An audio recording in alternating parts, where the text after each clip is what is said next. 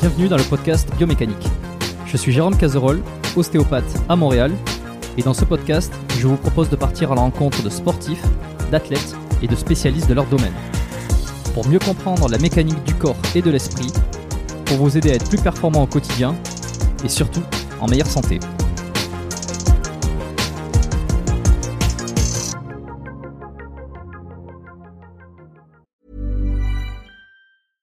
Sandra, and I'm just the professional your small business was looking for. But you didn't hire me because you didn't use LinkedIn jobs. LinkedIn has professionals you can't find anywhere else, including those who aren't actively looking for a new job but might be open to the perfect role, like me. In a given month, over 70% of LinkedIn users don't visit other leading job sites. So if you're not looking on LinkedIn, you'll miss out on great candidates like Sandra. Start hiring professionals like a professional. Post your free job on linkedin.com/achieve today. Bon, on va en parler. Euh, J'ai lancé l'enregistrement. Let's go. 1, 2, 3. Je sais pas si je ferai le raccord. Tiens. Hop. Ou si, je, ou si sera, ça sera déjà lancé euh, pour le côté un peu plus naturel. Bon, en tout cas, euh, Jean-Philippe, euh, bienvenue sur le podcast déjà. Bah, merci beaucoup de m'avoir invité. Hein. C'est très sympa. Je suis toujours ravi de parler de parler de mécanique et, et de disques. Ouais, eh ben on va en parler. On va en parler parce que justement, euh, ça se, ça s'est chauffé dernièrement sur euh, dos rond, hernie discale, euh, euh, blessures, ligaments, euh, exercices, Jefferson, Jefferson curl, tout ça. On va essayer de mettre fin au débat si on peut. Euh, comme tu disais tout à l'heure, c'est vrai qu'il y a toujours les esprits se chauffent. Euh, je le disais aussi parce que euh, il y a les, les convictions de chacun, il y a, y a ce que chacun a fait. Alors on a, on a un peu de côté euh, l'école de la vieille Gundil euh, sur on évite le dos on évite euh, le soulevé de terre parce que ce sont des exercices qui vont mettre de la pression sur les disques, etc. Il y a vraiment le côté un peu mécanique. Ça c'est dans le côté sportif musculation. De l'autre côté on a on a toute cette cette tendance aussi de des nou- nouveaux je mets nouveaux entre guillemets kinés qui parlent d'adaptation à la flexion, que c'est pas si mauvais, que si tu montes progressivement tu vas adapter tes tissus, tes ligaments, tout ça. Donc euh, alors là spécialiste un petit peu de, du sujet, je vais te proposer euh, de te présenter juste rapidement pour que les gens se disent bon tiens à qui on a affaire aujourd'hui? Qui, qui c'est qui va régler tout ça? Je mets mes lunettes. Merde. Alors régler tout ça, je pense que je pense que tu t'emballes un peu là. hein. on va on va on va essayer d'en discuter, ouais, et, et on va voir et on va voir euh, et on va voir euh, ce que j'ai apporté. Alors spécialiste spécialiste de la question, je sais pas. En tout cas, je l'ai étudié la question et je l'ai étudié euh, un bon moment et euh, et je l'étudie encore. Donc je sais pas si ça fait de moi un spécialiste, mais en tout cas, je me suis posé les questions euh, sur le sujet et pas seulement en lisant des articles. C'est-à-dire que j'ai j'ai j'ai dans ma dans mon cursus, donc moi je suis kiné à la base. J'ai été formé en 2000, enfin j'ai eu mon diplôme en 2008. J'ai fait pas mal de cursus euh, dans le champ musculosquelettique où je me suis vraiment intéressé au traitement des pathologies, euh, des pathologies du dos, euh, via notamment les cursus de, de, de, de Mackenzie. Donc j'ai fait toute la formation en entier et maintenant je suis instructeur pour ce, pour ce, pour ce courant-là. Mais euh, j'ai également à côté de ça fait un master de recherche avec une université écossaise et derrière j'ai enchaîné sur une, sur une thèse de, une thèse de sciences que j'ai terminée là, là euh, que j'ai soutenue en décembre et qui maintenant est rendue à la fac. Donc il va bientôt être disponible en ligne pour tout le monde. Donc c'est incessamment sous peu là d'après ce que la fac m'a dit. Donc euh, je l'ai soutenu le, le 11 décembre dernier et euh, le sujet de ma thèse en fait, enfin c'était une thèse dans le champ de la bioingénierie mécanique et la thèse le, le titre c'était la caractérisation mécanique du comportement du disque lors euh, lors des mises en des, mises en charge pour les disques pathologiques et les disques sains. Donc en fait, oui, ce sujet-là, je l'ai étudié un moment et je l'ai étudié avec avec euh, des gens qui, pour qui la mécanique c'est vraiment euh, le cœur de leur métier et leur euh, leur leur euh, enfin ouais le- cœur de leur métier et le cœur de leur recherche. Mhm. Et donc euh, donc ça m'a amené à faire euh, bah, entre autres à, à à faire des expérimentations sur le sujet, mais également aussi à approfondir un peu la littérature sur le sujet et pouvoir me poser pas mal de questions sur sur euh, sur la mécanique du disque et sur ce qui peut être bien, pas bien, enfin son comportement à la fois mécanique et biologique, enfin sur pas mal de choses. quoi. Donc voilà. D'accord.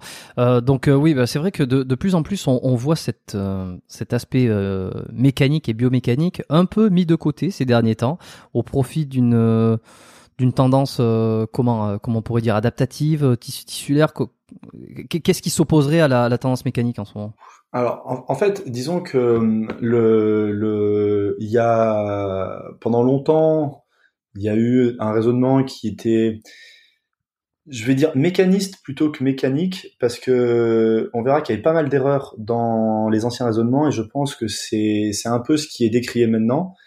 Et le problème, c'est que j'ai l'impression que les erreurs qui étaient faites dans le passé, et on va en discuter notamment au niveau de la flexion, il y en a hein, qui ont été faites, euh, ont jeté, j'ai l'impression, aux yeux de pas mal de gens, le discrédit sur toute la mécanique et il y a un peu tout qui est qui est bazardé et mis de côté. Et maintenant, on est, enfin, les, et, les, et j'ai l'impression que qu'une bonne partie euh, de des personnes qui ont de l'influence, on va dire, sur le réseau, sont parties sur une logique euh, le corps s'adapte, le corps s'adapte, le corps s'adapte. Ce qui est mhm. vrai, chose qui était qui était vraiment négligée auparavant, mais il y a quand même des petits mais quand même à ça, et euh, il y a des paramètres mécaniques qui sont importants. Donc là maintenant, disons que le, le, le la, la, manière dont on pourrait présenter les choses, tu vois, euh, il y a une logique qui est plutôt cognitiviste et adaptative là, qui, qui, qui domine un peu les débats, j'ai l'impression, et on a mis de côté un peu le, le, côté mécanique. Ce que je trouve dommage parce que certes, il y a eu des erreurs qui ont été faites dans le passé, mais il y a quand même des choses vraiment très intéressantes à, à voir du côté mécanique, sachant que que les aspects biologiques ont, ont aussi leurs limites en fait. Mmh. Donc je okay, bon, toujours. Les questions qui non, non, mais attends, mais c'est ça, mais de toute façon, comme toujours, un peu entre les deux t'as l'extrême d'un côté, t'as l'extrême de l'autre. La réalité se trouve un petit peu entre les deux. Et, euh, et alors bon, c'est vrai que oh, maintenant après sur les sur Instagram, les vidéos, Instagram, TikTok, bah. ce que tu veux, on, on, voit on voit ces extrêmes. Et surtout quand ça commence à faire parler, il y a un côté marketing aussi. Bah ouais, et puis on oublie peut-être de dire attends euh, là c'est un peu trop loin c'est ni de ce côté ni, ni tout à droite c'est ni tout à gauche. C'est on va essayer de, de, nuancer tout ça. Mais mais c'était par exemple euh, euh l'épisode que j'avais enregistré avec euh, alors qui est pas encore sorti aujourd'hui peut-être que tu connais Olympfit Olympfit qui fait des vidéos depuis très longtemps, Alex euh, d'Olympfit, euh, qui avait justement cette rétabli un peu dans, dans, son discours cette nuance que je trouve intéressante et, et on oublie de nuancer aujourd'hui, c'est-à-dire que la parole est à celui qui va aller dans l'extrême. Bah ouais. Mais ça, mais ça malheureusement c'est le problème des, enfin j'ai envie de dire c'est que c'est le problème de, de, des algorithmes des réseaux. C'est-à-dire que pour euh, pouvoir être vu, il faut buzzer. Pour pouvoir buzzer, il faut faire des trucs qui ont le potentiel de buzzer. Et malheureusement, la science, ça évolue tout doucement. C'est toujours très nuancé. Euh, quand on fait un travail euh, monumental de plusieurs années, on a avancé d'un poil de d'un petit cheveu à peine. voilà, j'allais dire un poil de cul. Je, je, me suis je me suis retenu, mais, mais à peine à peine d'un petit cheveu et c'est ultra frustrant parce que ça avance vraiment tout doucement et ça avance pas du tout du tout au même rythme que ce qu'il y a sur les réseaux et les résultats d'études en fait quand on lit correctement les papiers qui sont cités ben les résultats sont beaucoup beaucoup beaucoup plus nuancés que ce qu'on peut retrouver sur les réseaux après derrière. Et le problème c'est que le temps de la science est différent de celui des réseaux. Et euh, ce qui fait buzzer à l'heure actuelle c'est le temps des réseaux et c'est pas le temps de la science. Et ça c'est un vrai enfin pour moi c'est un énorme problème.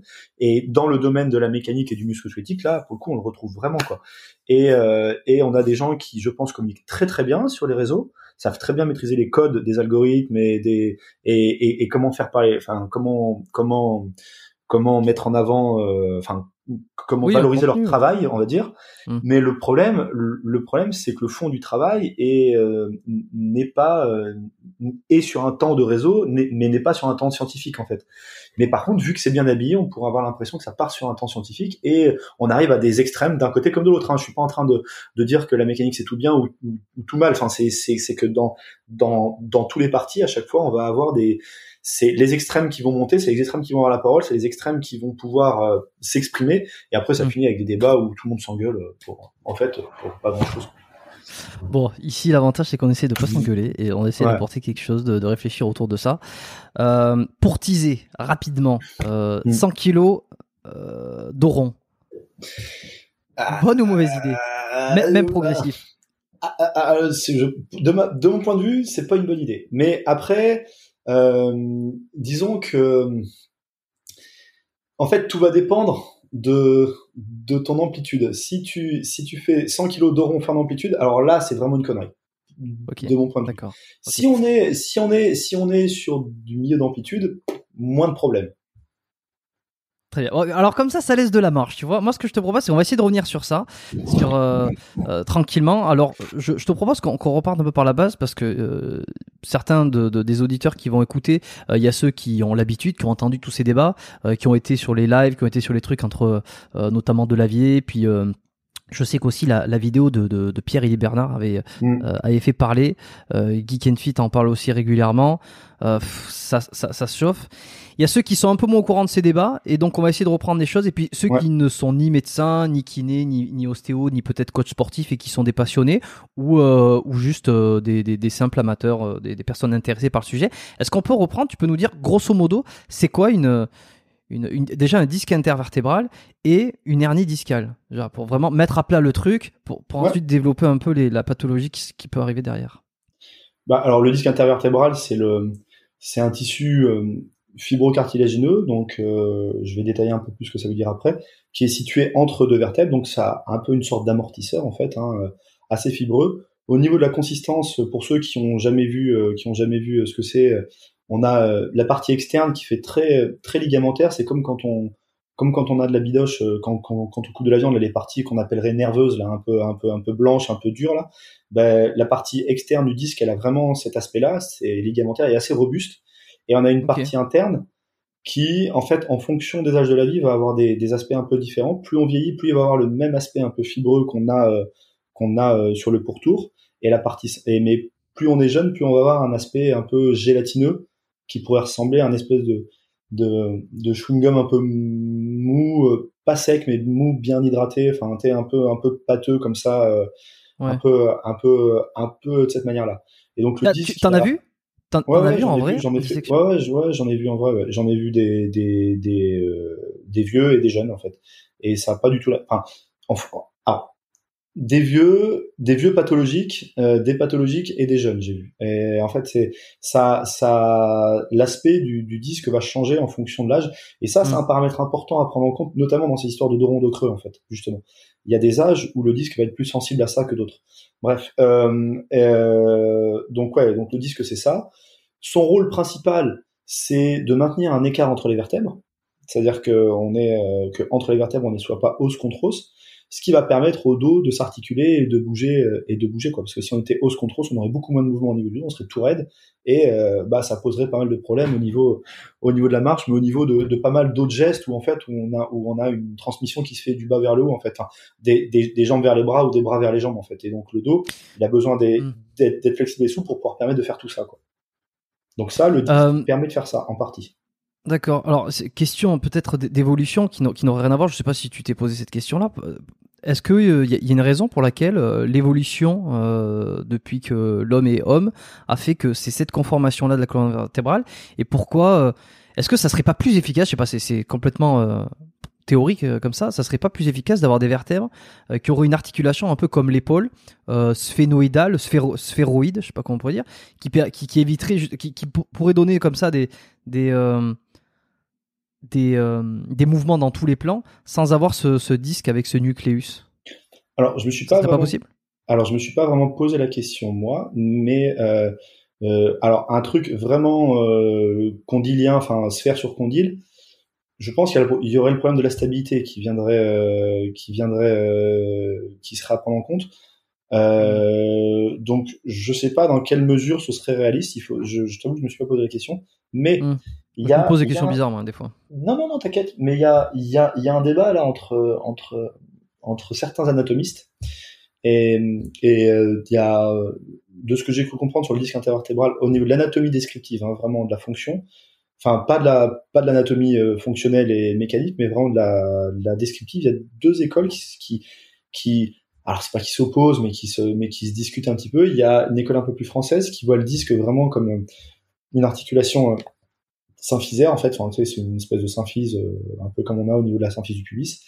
Et il y a, il y a, il y a des Américains qui ont, ils ont sorti un papier, je crois qu'il date le début des années 2000, je crois, il me semble, où, où ils donnent tous les arguments sur le pourquoi est-ce qu'on pourrait considérer l'articulation euh, intervertébrale, l'articulation qui, qui, comprend le disque, comme une diarthrose classique en fait, avec deux surfaces en côté de cartilage, du ligament, une capsule autour et une structure, euh, une structure interne euh, qui est remplie de, de liquide un peu un peu synovial. Alors dans le cas du disque, il dirait que le liquide synovial ce serait le nucléus qui serait plus pâteux que les autres. Mmh. Mais euh, on a les deux surfaces de cartilage, on a euh, la, la, capsule autour, on a les trois degrés de liberté, on a on, a pas mal de caractéristiques d'une diarthrose un peu plus classique en fait. Et ce papier est intéressant. Alors après, il a été commenté par euh, l'équipe par l'équipe française qui apporte des arguments très intéressants aussi euh, sur le contre. Et donc en fait, euh, enfin voilà, il y aurait un peu, enfin ce que tu suggères, c'est c'est c'est pas totalement délirant non plus et ça il y a des il y a des anatomistes qui argumentent un peu dans cette direction là hmm. sans qu'il y ait le côté concave convexe de l'articulation euh, euh, glénoïdienne classique mais euh, il y a des caractéristiques qu'on pourrait assimiler à une diarthrose un peu plus un peu plus un peu plus classique quoi Bon, de toute façon, j'imagine que si aujourd'hui on est fait comme ça, c'est parce que ça a été la meilleure voie. Euh, oui, alors, oui, a, priori, possible, oui, quand même. Théorie ouais, euh, j'aime bien oui, ça. Oui, a priori, a priori, a priori, oui, si on a évolué comme ça, c'est que il y a de fortes chances que ce soit la meilleure configuration possible. Hmm. À l'instant T. Donc il y a ce euh, entre les deux vertèbres. Alors il y a les petits articulaires hein, qu'on appelle les. Euh, ouais. Dont je... Les Ouais, voilà, c'est ça. J'avais oublié le nom, tu vois, tu m'as pris au, mm. dernier moment. Euh, et puis donc il y a ce disque intervertébral qui permet donc tous les, mouvements dans tous les plans. Alors à la fois une mobilité, une stabilité. C'est ça. Euh, et la question que je me pose, c'est quel est le rôle, euh, le rôle du disque? On, l'a compris, tu nous l'as dit, mais quel est le rôle exactement du, noyau, puisque c'est celui qui va être souvent problématique dans les hernies discales, c'est celui qui fuit, mm. qui se barre en arrière et qui peut venir provoquer une compression sur sur un nerf, la fameuse sciatique, tout ça, tout ça. C'est quoi le noyau Pourquoi il est là? Pourquoi ça serait pas uniquement de, de l'annulus entier, ah. qui est le, le, contour périphérique? Alors, alors ça, c'est une super bonne question. Et euh, pour le coup, c'est là on va voir que la nature est très très bien faite. C'est que pour assurer euh, un écart entre les vertèbres, donc euh, il faut il faut que la structure qu'on ait soit soit soit résistante à la compression en fait. C'est-à-dire que la compression axiale, qui va être induite par la pesanteur et le poids du corps, ben, il faut que la structure qui soit située entre les vertèbres soit capable de résister à ça, parce que sinon, qu'est-ce qui se passe?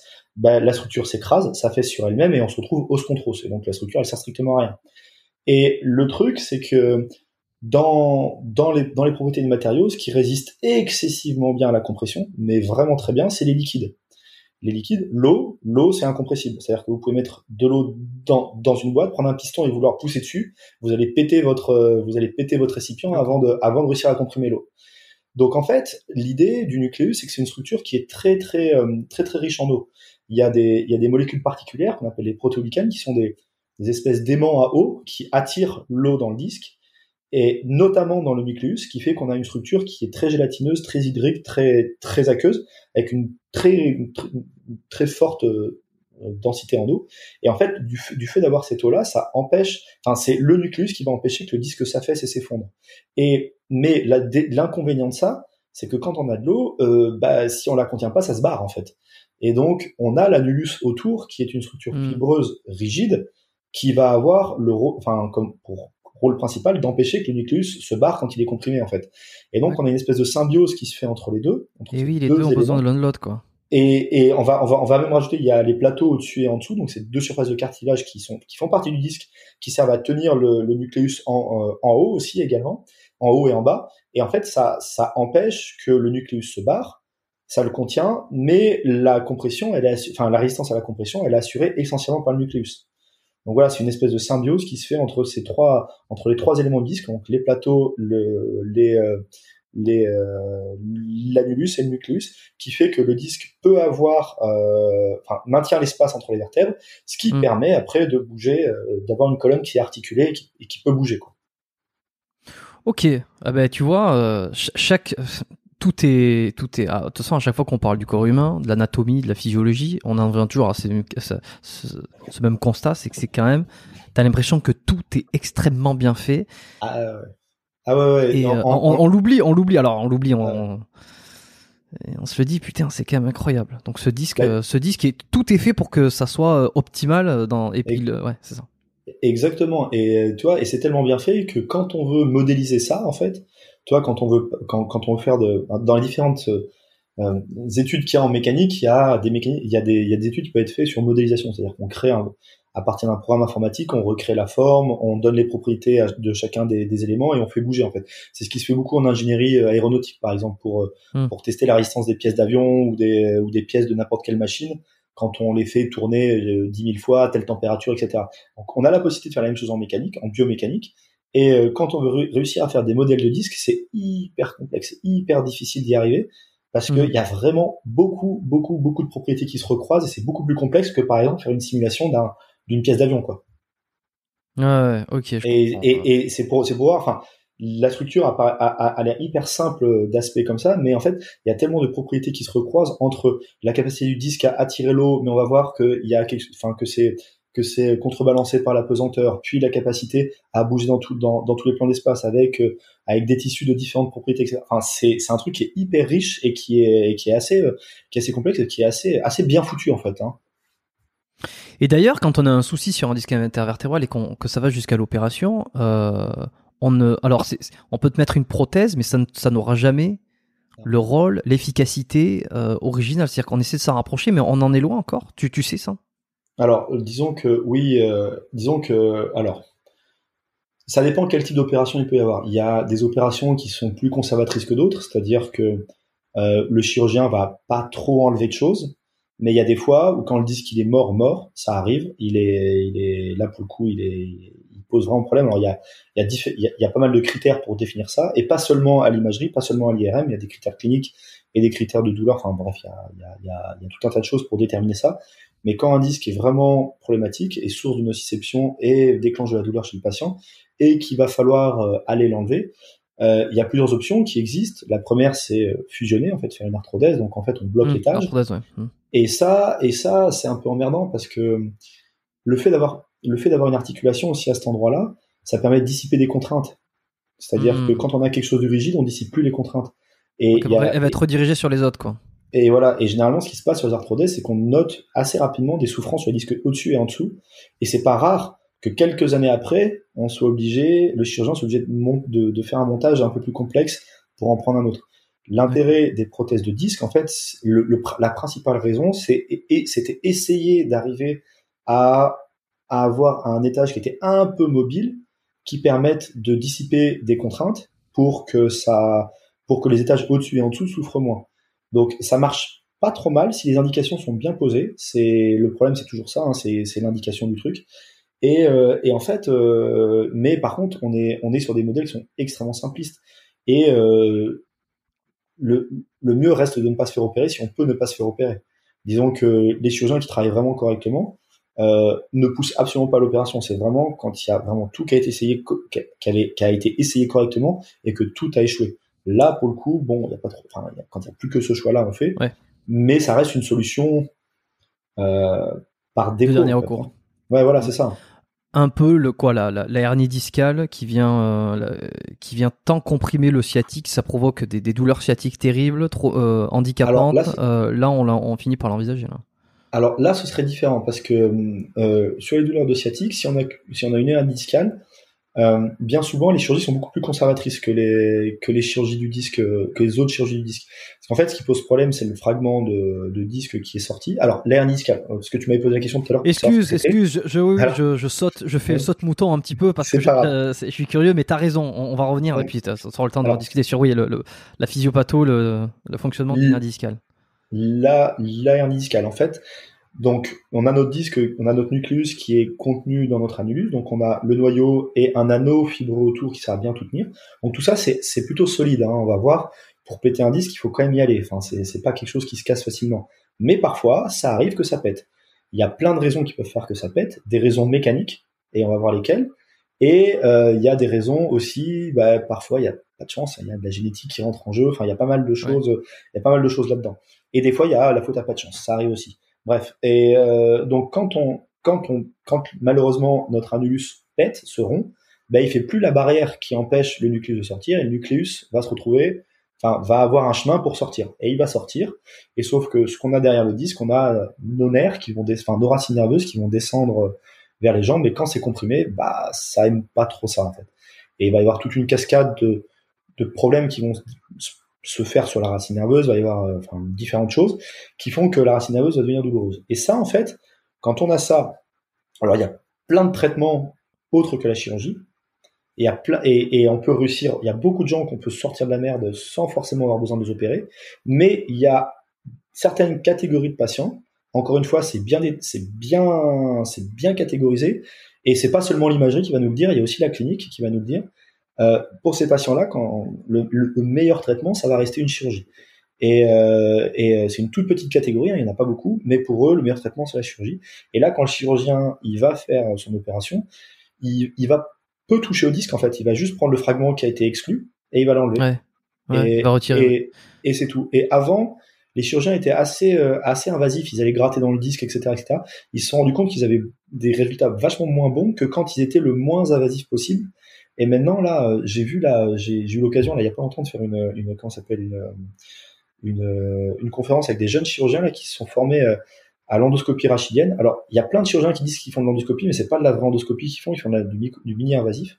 Là là, c'est des chirurgiens qui font vraiment l'endoscopie, c'est-à-dire que il ne délabre aucun muscle, aucun ligament, il passe par le, il passe par le foramen latéral, il passe une caméra et la pince par le foramen latéral, la, cicatrice elle est pas dans le dos, elle est un peu sur le côté, et, et, et, il passe, il passe juste la caméra, c'est juste un petit point, hein. il y a même pas, il y a, même pas un demi centimètre euh, d'entrée, ils vont chercher hernies et, et ils l'enlèvent par le foramen et derrière, euh, et derrière il y a, il y a, ils ont, ils touchés à rien. Donc la chirurgie de l'hernie discale en soi elle est pas, c'est pas la plus invasive de toutes. Ce qui va être euh, invasif, où on va mettre une arthrodèse ou une prothèse, c'est vraiment quand le disque a dégénéré et, c'est un peu a mis, a mis un peu le, mode autodestruction en route, ce qui arrive parfois. Mais alors, qu'est-ce qui fait que euh, entre le stade, euh, il y a une brèche dans la, la périphérie, j'essaie de, de, résumer un peu le truc, il y a une brèche dans la périphérie du disque, ce qui fait que le noyau, le liquide va sortir et va venir possiblement comprimer une racine nerveuse. Qu'est-ce qui, euh, Qu'est-ce qui fait qu'on est juste là euh, et puis on vient gratter euh, en chirurgie ou même, des, enfin j'ai souvent entendu, enfin on entend souvent et on sait que le corps aussi peut résorber, lui-même peut résorber la petite partie du disque qui est sortie. Et puis euh, et puis le stade euh, presque euh, extrême qui va être euh, le, le, disque se désagrège ou enfin comment tu m'as expliqué en fait, c'est qu'est-ce qui qu'est-ce qui se passe entre ces deux là ben, alors, il y a plusieurs choses. En, le, là, là, c'est un sujet qui est, qui est assez étudié qui est, qui est, beaucoup étudié. C'est une question qui, qui interroge beaucoup les, bah, beaucoup les chirurgiens orthopédistes, les neurochir et les mécaniciens depuis un moment. Et il semblerait qu'il y ait plusieurs facteurs qui se, qui se combinent. Déjà, on n'est pas tous égaux. Il y a des facteurs génétiques. Il y a des gens qui malheureusement, euh, euh, bah, ils vont avoir, euh, ils vont avoir des disques qui vont plus facilement, euh, facilement se, se, se, se se briser. On, on, ouais, on appelle, on, on, appelle ça dégénérer ou, ou autre, qui avec euh, peu de peu de peu de blessures vont avoir un disque qui va jamais réussir à récupérer correctement. Et il y a des gens qui vont avoir pourtant des trucs vraiment vraiment vraiment durs et pourtant le disque va réussir à récupérer. Donc il y a il y a quand même un côté il y a quand même un côté assez inégal là-dedans. Génétique, ouais. Et après, par contre, il y a quand même des facteurs qui sont autres que génétiques. C'est-à-dire, euh, il semblerait, là, au vu de, de, de, de l'ensemble de la littérature qui a été publiée, là, c'est, c'est, on va dire, ces trentaine dernières années, ces trente dernières années, qu'il y ait deux mécanismes qui, qui, se mettent euh, qui se mettent en branle. Et euh, Michael Adams, c'est en 2006, je crois, avec euh, Peter Ruffley. Donc Michael Adams, c'est un gros gros chercheur en mécanique. Il a il a fait énormément de, de, de, de papiers. On va en parler pas mal là, je pense, dans les dans les prochaines heures. Et, euh, et, et, et, Peter Ruffley, c'est un, c'est un biologiste qui a fait aussi énormément de recherches sur la, sur la biologie du disque. Et en fait, euh, ces, ces, ces, deux, ces deux chercheurs ont sorti une, une, un article qui est excellent, qui, qui date de 2006, hein, qui date un peu déjà, hein, et pourtant il est déjà assez novateur. Et euh, tous les articles qui sont sortis après, on retrouve à peu près le même schéma, où en gros ils synthétisent un peu tout ce qui a été euh, fait sur le sur la dégénération du disque, et ils essaient de donner une définition. Et le titre papier c'est euh, What is uh, Disc Degeneration and What Causes It, publié dans Spine. On peut, on peut pas le retrouver sur internet celui-ci. Si si si si si si, si. 2006 dans Spine. Euh, et, et, Peter Ruffley, donc c'est R-O-U-G-H-L-E-Y. Et euh, Adam, c'est A-D-A-M-S. Enfin, c'est et 2006 et, What is uh, Disc Degeneration and What Causes It? Il me semble que c'est ça le titre. Et il est, il est, il, est vraiment fait. Alors, il, il, est un peu trapu à lire. Hein. Je dois dire que c'est, c'est ça, ça rentre dans la méca et la biologie un peu dur. Mais par contre, c'est, c'est, c'est, c'est assez intéressant. Et, et la définition qu'il propose en fait pour la dégénération du disque, il propose euh, c'est une réponse cellulaire aberrante à une, défaillance, à une défaillance mécanique euh, progressive du disque. C'est-à-dire, c'est qu'on va avoir une défaillance structurelle. C'est-à-dire qu'on va avoir une blessure sur le disque, ouais. et le disque ne va pas réussir à cicatriser, voire les cellules dans son pourtour, en fait, enfin, les cellules dans le pourtour de la blessure vont se mettre à s'emballer et à faire des conneries, en fait. Grosso modo, c'est ça.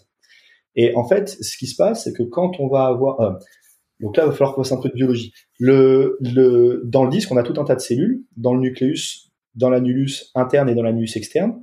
Et ces cellules vont avoir euh, une activité métabolique, c'est-à-dire qu'elles vont créer du tissu quand on va leur demander de créer du tissu, et elles vont dégrader du tissu pour quand on va leur demander de dégrader du tissu.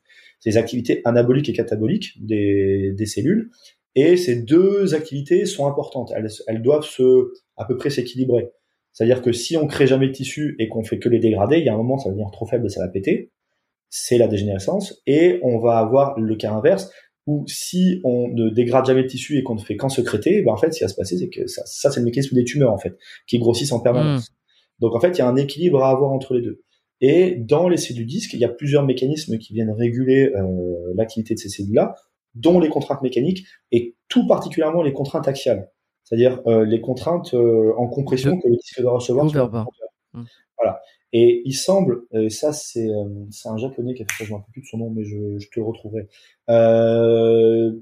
Il, il, semblerait que les cellules, en fait, du disque ont une une zone cible de pour être activées correctement. C'est-à-dire que si elles reçoivent trop de contraintes axiales, elles s'activent en mode catabolique, donc elles vont détruire. Si elles, si elles reçoivent trop peu de contraintes, elles vont s'activer en mode catabolique et elles vont détruire.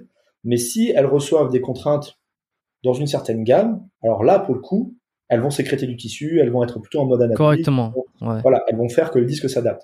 Donc ça, ça veut dire que le disque peut trop ça détruit, pas assez ça détruit. En gros. Exactement, exactement, c'est ça. Ben en fait, c'est tout le truc. Ben on, on, le voit bien avec les patients. Enfin, là, dans la dans l'activité physique, il y a toujours une relation en U avec l'activité physique. C'est-à-dire que trop peu, c'est problématique. Trop, c'est problématique. Et quand on est dans la zone cible, ça fonctionne bien. Ben là, c'est un principe qui est, on va dire, global en biologie, euh, en biologie euh, musculo-squelettique. Ben là, on le retrouve encore à nouveau. Euh, je, nuancerai un petit peu après sur les vitesses d'adaptation. Mais bref, il y a ça. Et en fait, le, le truc, c'est que quand on va avoir une fissure dans le disque, euh, une fissure dans l'annulus, là, donc l'annulus qui s'est qui s'est rompu, ou il y a d'autres mécanismes comme une fracture des plateaux vertébraux. Enfin, disons que quand on va avoir une blessure dans les éléments qui servent à contenir notre annulus, euh, notre nucléus, excuse-moi, mm-hmm. donc le plateau ou les ou les ou l'anneau, ben en fait, quand on a une, une, une blessure là, on va avoir une brèche qui va s'ouvrir. Et ce qui va se passer, c'est que dans ton disque, en fait, quand il est mis sous pression, comme ça, si tu as, une, si as, si as une rupture, les liquides, eux, ils vont se barrer dans les zones de moindre pression. Donc, ils vont se barrer dans la fissure. Et ce faisant, l'endroit où ils sont censés encaisser la pression, pouf, la pression, elle chute. C'est-à-dire qu'il y a beaucoup moins de pression parce qu'ils l'encaissent moins. Et ça, ça a été fait, je ne sais, enfin, ça a été fait plein de fois en labo de méca, où quand on crée des modèles de rupture sur les disques, en fait, on observe, quand on met les capteurs de pression dans le disque, on observe une chute de la pression dans la partie interne du disque lorsqu'il va y avoir une défaillance structurelle, soit par les plateaux, soit par, euh, soit par notre annulus. Et ça, ça a été retrouvé chez des patients également. C'est-à-dire que les, les, les expérimentations cadavériques ont été validées sur patients également. Et, euh, et en fait, sur les, sur les, disques dégénérés, on se rend compte qu'on a un, un, un, une chute de la pression sur la partie interne du disque, où on est censé en avoir, on est censé avoir une pression qui est qui est euh, qui, qui, qui est une certaine une c'est 2 mégapascales mais je suis pas sûr. Enfin bref qui a une certaine pression qui est euh, qui est là. Et dès qu'on a une défaillance structurelle plouf la pression elle tombe. Chute. elle chute. Et en Donc, fait la, la, défaillance entraîne de la défaillance. Ben c'est ça en fait. La défaillance structurelle va mettre des contraintes, enfin, va abaisser les contraintes axiales qui sont reçues par le nucléus et par les cellules. Et donc, les cellules, qu'est-ce qu'elles font quand elles reçoivent plus assez de contraintes? Qu'est-ce qu'elles font? Elles s'activent en mode catabolique. Et au lieu de créer du tissu pour réparer, ben, en fait, elles se mettent à détruire encore plus. Et là, on a un espèce de mécanisme d'autodestruction qui se met en place. et qui progressivement peut amener à détruire totalement le disque. Enfin, totalement, à détruire une bonne partie du disque. Alors, il y a des mécanismes pour s'adapter à ça. Enfin, il y a, y, a, y a des choses qui peuvent être faites, mais en tout cas, quand c'est quand ça se met en place, ben, le disque il peut arriver à se détruire. Et là, pour le coup, quand c'est problématique, quand c'est en lien avec la pathologie du patient, avec les douleurs du, du patient et les symptômes du patient, et qu'on a fait tout ce qu'il fallait pour ne pour ne pas opérer le patient et que ça n'a pas marché, ben là, on arrive à la solution dernier recours qui va être de remplacer le disque. Mmh, ouais, un peu comme un, un peu comme un genou arthrosique. Hein, euh, euh, c'est-à-dire que c'est pas parce qu'on a de l'arthrose qu'on va se faire opérer du genou, clairement. C'est pas parce qu'on a de l'arthrose qu'on va avoir mal au genou. Mais par contre, les gens, les gens qui ont de l'arthrose ont quand même plus souvent mal au genou que les autres. Et il y a un moment où on aura beau faire tout ce qu'on veut, de kiné, de, de thérapie manuelle ou de tout ce qu'on veut, il y a un moment, pour certains patients, on n'arrivera pas à leur rendre un genou fonctionnel. Et là, bah, malheureusement, il reste la solution de dernier recours qui sera la prothèse, mais qui doit arriver en dernier recours. Et cette capacité alors au corps à, lorsqu'il y a parfois une hernie discale ou une, protusion. D'ailleurs, est-ce qu'on peut faire une distinction euh, protusion euh, Moi, j'ai appris, ou en tout cas de ce que je me souviens, c'est le, stade avant la hernie discale. Est-ce que c'est réellement ça? Non, c'est pas ça.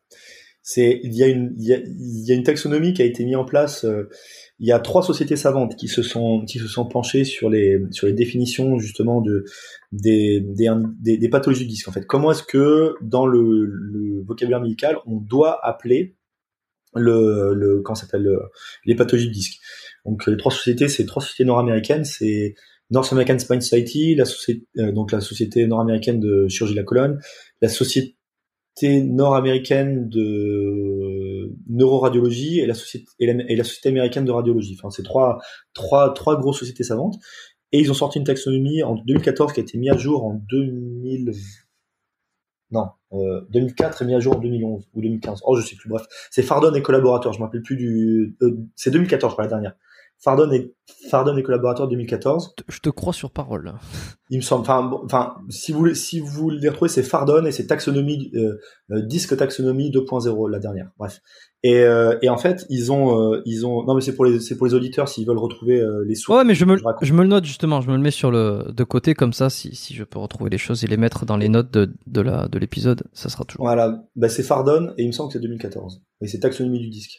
Bref. Et et en fait donc L'hernie discale, la définition de l'hernie discale, c'est un déplacement du matériel discal en dehors de l'espace intervertébral. Alors l'espace intervertébral, c'est ce qu'on peut matérialiser par le cylindre virtuel qui passe par tous les, corps vertébraux. Donc ça fait un espèce de cylindre qui monte comme mhm. ça. Et normalement, le disque, il est dans ce cylindre. Il est contenu dans ce cylindre. Il, il, sort pas de ce cylindre. Et une hernie discale, c'est un déplacement du matériel discal en dehors de ce cylindre. Mais le déplacement doit être local c'est un des critères de définition, donc il doit faire moins de 20%, moins de 25% de la périphérie du disque. Donc c'est quelque chose qui est relativement centré sur un petit endroit en fait. Si ça dépasse, ce sera autre chose. Et ça, c'est la définition de l'hernie discale. Dans les discales, il y a, plusieurs sous-catégories de hernie discale qui sont nommées par rapport à leur géométrie. Donc on a les protrusions et les exclusions. La protrusion, c'est une hernie discale, mais c'est la géométrie de la hernie qui donne ce titre-là. Et une protrusion, c'est une hernie discale qui a une base plus petite, euh, plus grande que la hauteur. C'est une hernie discale qui s'étale plus et qui est moins, qui pénètre, qui, qui sort moins. D'accord. Une, une, une exclusion, c'est une hernie discale qui a une base plus petite, euh, plus petite que la hauteur. C'est une hernie qui sort plus et qui s'étale moins. ok, voilà. Juste ça. C'est précis. Voilà, c'est juste ça. C'est des critères de, c'est des critères de radiologie. Alors, ils sont pas toujours respectés, hein, les, ces critères de radiologie par les radiologues, mais c'est les critères normalement internationaux qui font office, euh, qui font office de référence dans dans le dans le dans le monde de la chirurgie et de la radiologie de la de la colonne. Et euh, donc euh, donc voilà. Et et quand il n'y a pas ces critères-là, il n'y a pas de hernie discale. Et bien souvent, chez beaucoup de patients, il n'y a pas de hernie discale. Y a pour c'est des patients qui, par exemple, arrivent au cabinet en disant qu'ils ont trois hernies discales, la plupart du temps, ils en ont même pas une. C'est, c'est, leur, les, s'appelle les, leur, leur, leur, IRM ne, ne permet pas de révéler, euh, enfin, ne révèle pas ça, quoi. Alors, pour ça révélera autre chose. Alors, je pense qu'il y a plusieurs choses. La première, c'est que, alors déjà, si on réfléchit un tout petit peu, si on veut pouvoir poser un diagnostic de hernie discale, ça se fait pas sur une coupe sagittale si on veut si on peut, si on veut voir le déplacement en dehors de l'espace intervertébral, on doit voir les corps vertébraux, mais vu de dessus ou de dessous. On ne doit pas pouvoir les voir de côté, parce qu'on ne voit pas le, déplacement en dehors, du truc. C'est vraiment, c'est vraiment sur le, c'est vraiment vu de dessus. Et c'est surtout pour l'aspect local qu'il faut regarder au dessus, parce que ça doit faire moins de 25% de la périphérie du disque. Et bien souvent, ce que les patients vont avoir, c'est ce qu'on appelle des bombements du disque. Et ça, c'est le disque en fait qui perd un peu ses qui, voilà, qui perd un peu ses propriétés euh, euh, mécaniques et qui en fait va s'affaisser un petit peu. Et ça, c'est quelque chose qu'on trouve très facilement avec l'âge en fait. C'est un peu l'embonpoint du disque, c'est comme ça que je le dis aux patients. Et en fait, euh, ça, ça bombe, ça bombe un peu sur les côtés et ça fait beaucoup plus que 25% de la périphérie. Ça fait beaucoup. Sauf que si on regarde une coupe sagittale, eh ben une coupe sagittale versus une coupe frontale, enfin une, une, une coupe sagittale, une coupe sagittale d'un disque qui bombe et une coupe sagittale d'un disque qui est hernié, on voit pas la différence. Tandis que sur la coupe axiale, on le voit bien. Et donc en fait, je pense que beaucoup de patients, soit ils regardent la coupe sagittale comme beaucoup de gens qui ne savent pas lire l'imagerie le font et voient et, voient le truc qui bombe et ils disent oh, c'est c'est géant discal. Soit ils font ça, soit quand ils lisent le rapport du radiologue, le radiologue a parlé de bombement discal, de saillie discal, mais il n'a pas parlé de hernie discal, mais il y a le mot disque dedans. Donc lui, il interprète ça comme étant hernie discale. Et bref, voilà. Mais quand on reprend les critères, il y a, il y a, il y a généralement les patients en ont une. S'ils en ont deux, c'est qu'ils ont, c'est, c'est, c'est pas tous les jours, hein, vraiment. Et ça va pas rester comme ça. D'accord. Ok. Est-ce que c'est aussi du fait que euh, le, alors le, noyau, moi j'essaie du euh, le, le, le nucléus, mais euh, j'appelle ça le, noyau, donc le centre ouais, du disque. Ouais, pour, pour, simplifier un peu le truc.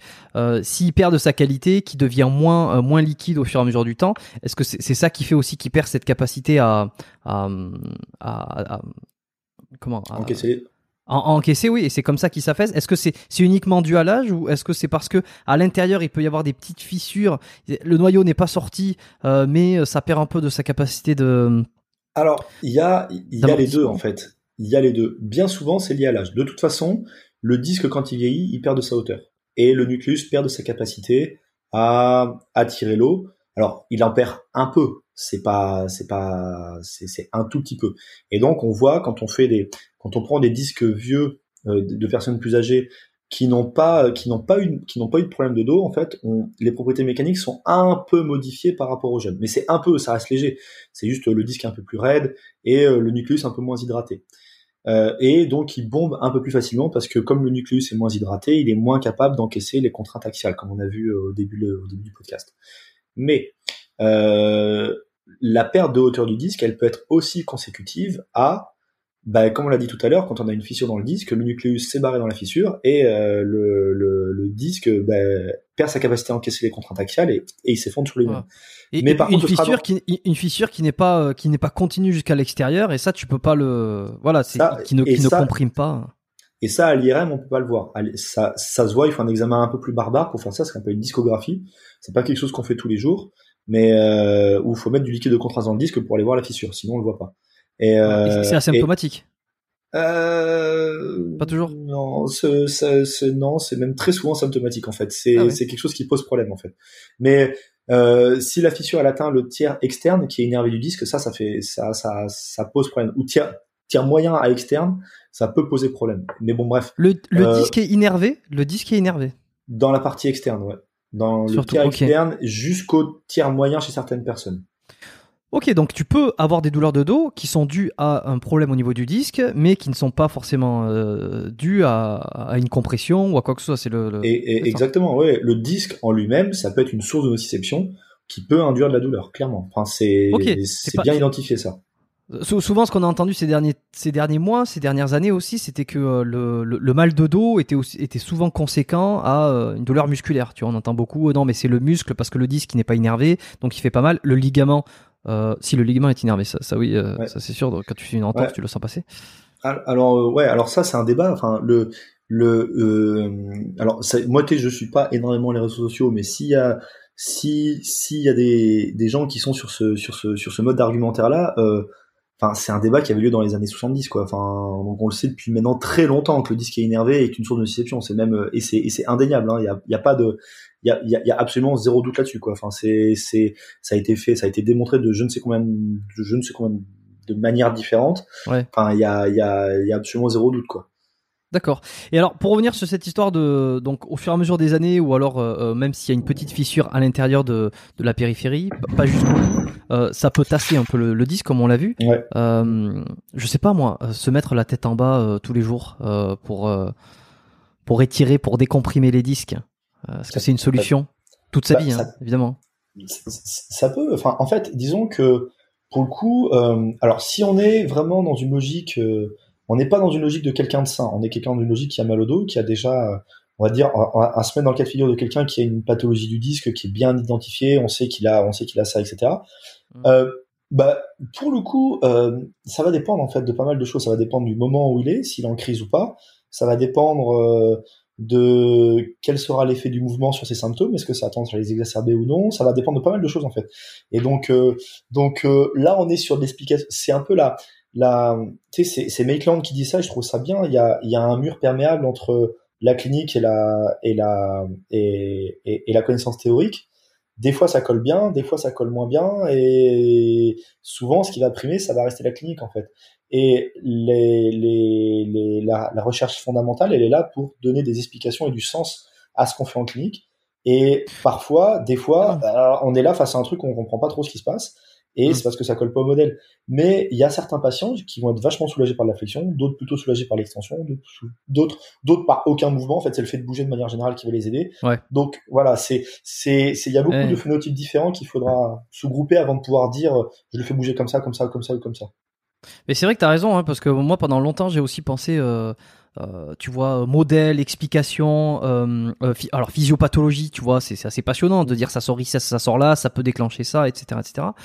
Mais en fait, le but ultime de tout ça, et, surtout lorsque tu reçois des gens en cabinet, c'est c'est la douleur. Au final, c'est casser la douleur. Alors que tu as le modèle qui soit respecté à 100% ou pas, si à la fin comme tu dis, euh, sur tel mouvement ou tel exercice ou telle chose, ça lui casse la douleur. C'est ça qui prime avant tout. C'est euh, c'est la symptomatologie.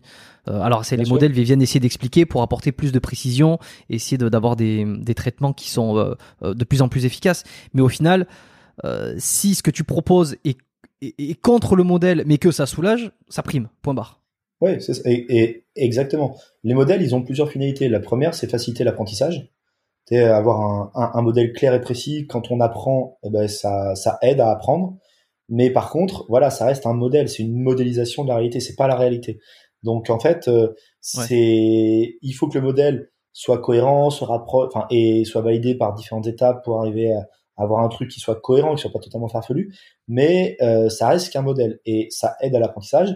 Et au plus le modèle va devenir précis au plus peut-être il peut réussir à guider la clinique. Et dans certains cas, ça peut être le cas, ça peut guider la clinique. Mais dans tous les cas, quand on a une présentation clinique qui colle pas avec le modèle qu'on a et que la présentation clinique fait que le patient s'améliore vachement avec un truc qui est en contradiction avec le modèle, c'est sans doute que dans ce cas de figure-là, il est possible que le modèle soit faux. Ou pas tout à fait hmm. exact. C'est sans doute ça qui se passe. Alors, on va commencer à mettre un petit pied là dans la, la, mécanique, la biomécanique. Euh, la hernie discale, elle est dans la très grande majorité du cas, postérieure. Un peu latérale, latéro-postérieure, quasiment jambe ventrale, et, euh, et je fais un, je fais un clin d'œil ou en tout cas une référence à ce qu'a dit euh, vie récemment, je sais plus euh, dans un live, dans une vidéo, ben, bref, ou dans un podcast, peut-être, peut-être, pardon, chez Cher Fitness, qui disait que ce qui explique bien qu'il y y a, y a un mécanisme, c'est que si il n'y avait pas de, de, de de problèmes mécaniques, la hernie se ferait absolument partout, sauf que dans la très grande majorité des cas, elle est postérieure. Exactement. Il a pas tort, euh, pour le coup, le petit Fred, là. Et c'est constitué en grande majorité de nucléus. Donc c'est du nucléus qui a migré vers l'arrière. Et jamais ventral. Deuxième truc. Et alors, s'il y en a, s'il y en a, c'est anecdotique. Hein. Euh, je, j'ai, je, je, vois quasiment que des patients en Belgique, j'en vois quasiment jamais, ou alors j'y fais pas attention. Et il me semble pas que ça ait été trop rapporté dans la littérature. Il doit y en avoir, hein, ça doit exister, mais c'est, anecdotique, je pense. Hein. C'est vraiment anecdotique. Par rapport à la proportion qu'il y a, c'est toujours majoritairement postéro-latéral, postérieur ou latéral. C'est, dans un cadran, dans un cadran postéro-latéral que ça sert. Donc alors on a compris comment c'était fait, le, disque intervertébral, l'hernie, on a un peu, on a voilà, on a saisi, on a essayé d'avoir saisi un peu comment ça se passait. Alors c'est toujours très passionnant. Euh, donc qu'est-ce qui fait qu'on développe une hernie discale? Si elle est postérieure, c'est que j'imagine qu'il y a quelque chose qui l'a fait pousser vers l'extérieur. Ben, c'est ça le truc. Et là, alors je vais peut-être, alors. Euh, on avance tranquillement. Voilà, voilà. Non mais c'est là, on arrive au moment où va falloir, euh, enfin, où on arrive au au moment clé de, de, de, de la vidéo, euh, où on va répondre à la question du début. On va, on va répondre à la question du début. Alors, la hernie discale, le mécanisme, la, la mécanique de la discale, ce qui crée une hernie discale, et là je vais être très clair là-dessus, c'est la flexion. C'est ça, il y a à, des doutes là-dessus. Et ça, je sais qu'il y en a plein qui vont pas aimer, et mais ça a été fait de, ça a été, alors c'est, je vais, je vais, je vais arriver sur le détail de, des trucs qui amènent à ça euh, au fur et à mesure. Vous allez voir que je vais tempérer le propos parce qu'il y a flexion et flexion, il y a plein de choses différentes. Mais le mouvement, la direction de mouvement qui déclenche l'air discale, c'est la flexion. Ça a été fait de plein de manières différentes en utilisant de multiples disques différents Et là où je vais, euh, où je vais, euh, il, va, il, va, il, va, falloir que je présente ça de, de, sous plein de strates différentes et que, je, et, que, et que je parle des études qui ont été faites. Ah bah je suis Alors, tout oui.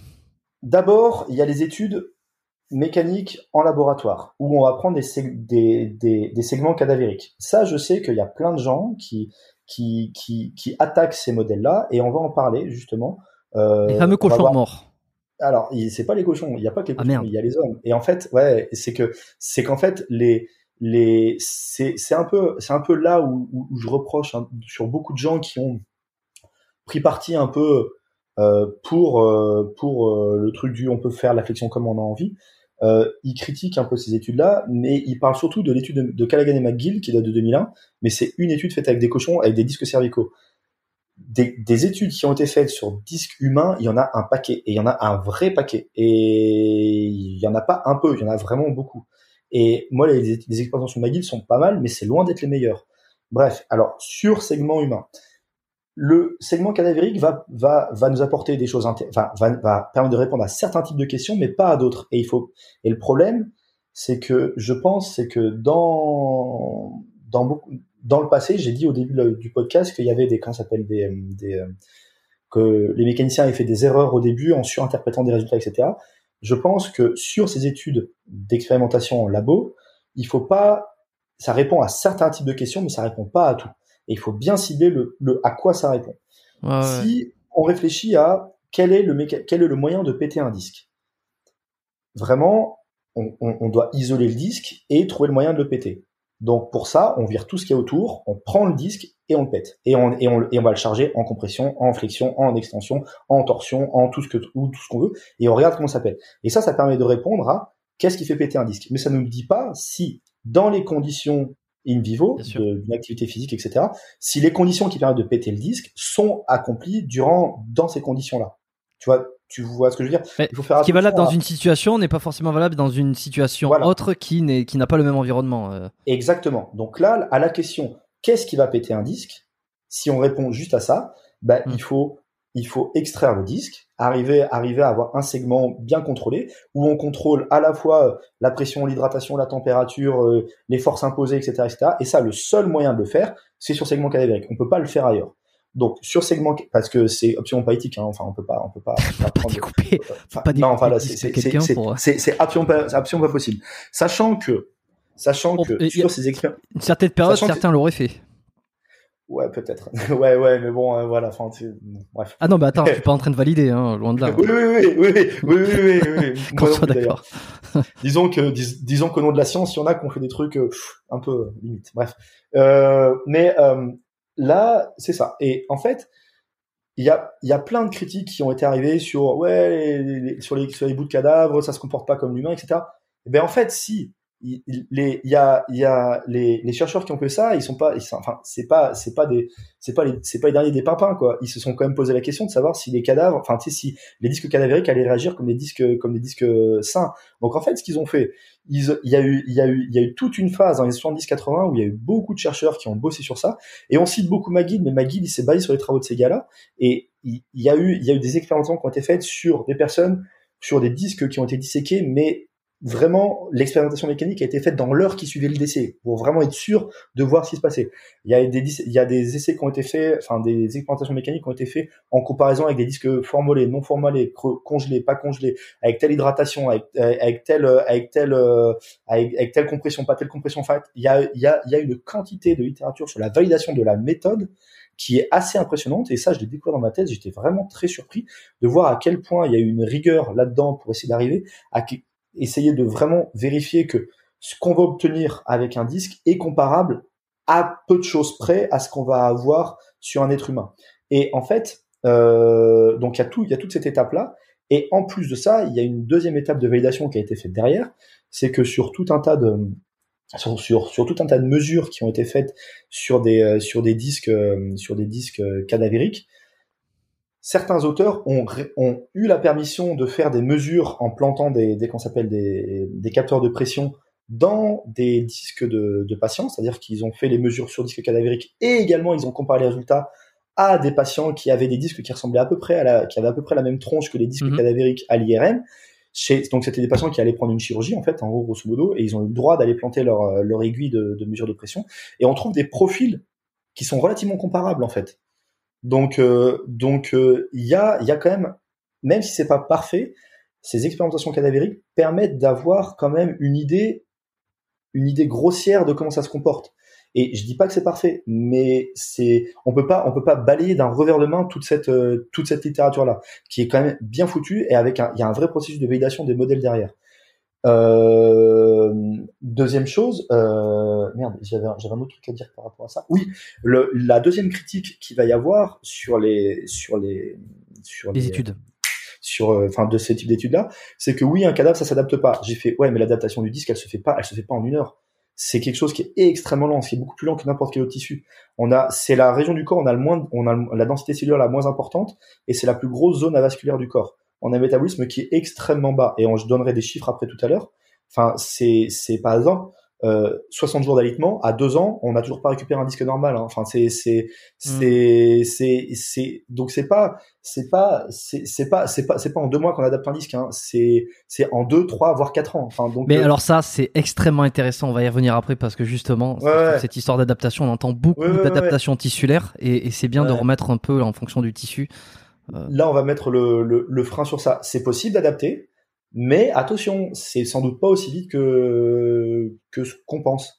Et peut-être pas avec la même euh, la même amplitude non plus. C'est qu'on peut peut-être pas monter dans une dans une amplitude. Euh, on peut pas hypertrophier un, ligament ou hypertrophier un disque comme on pourrait le faire avec un muscle, par exemple.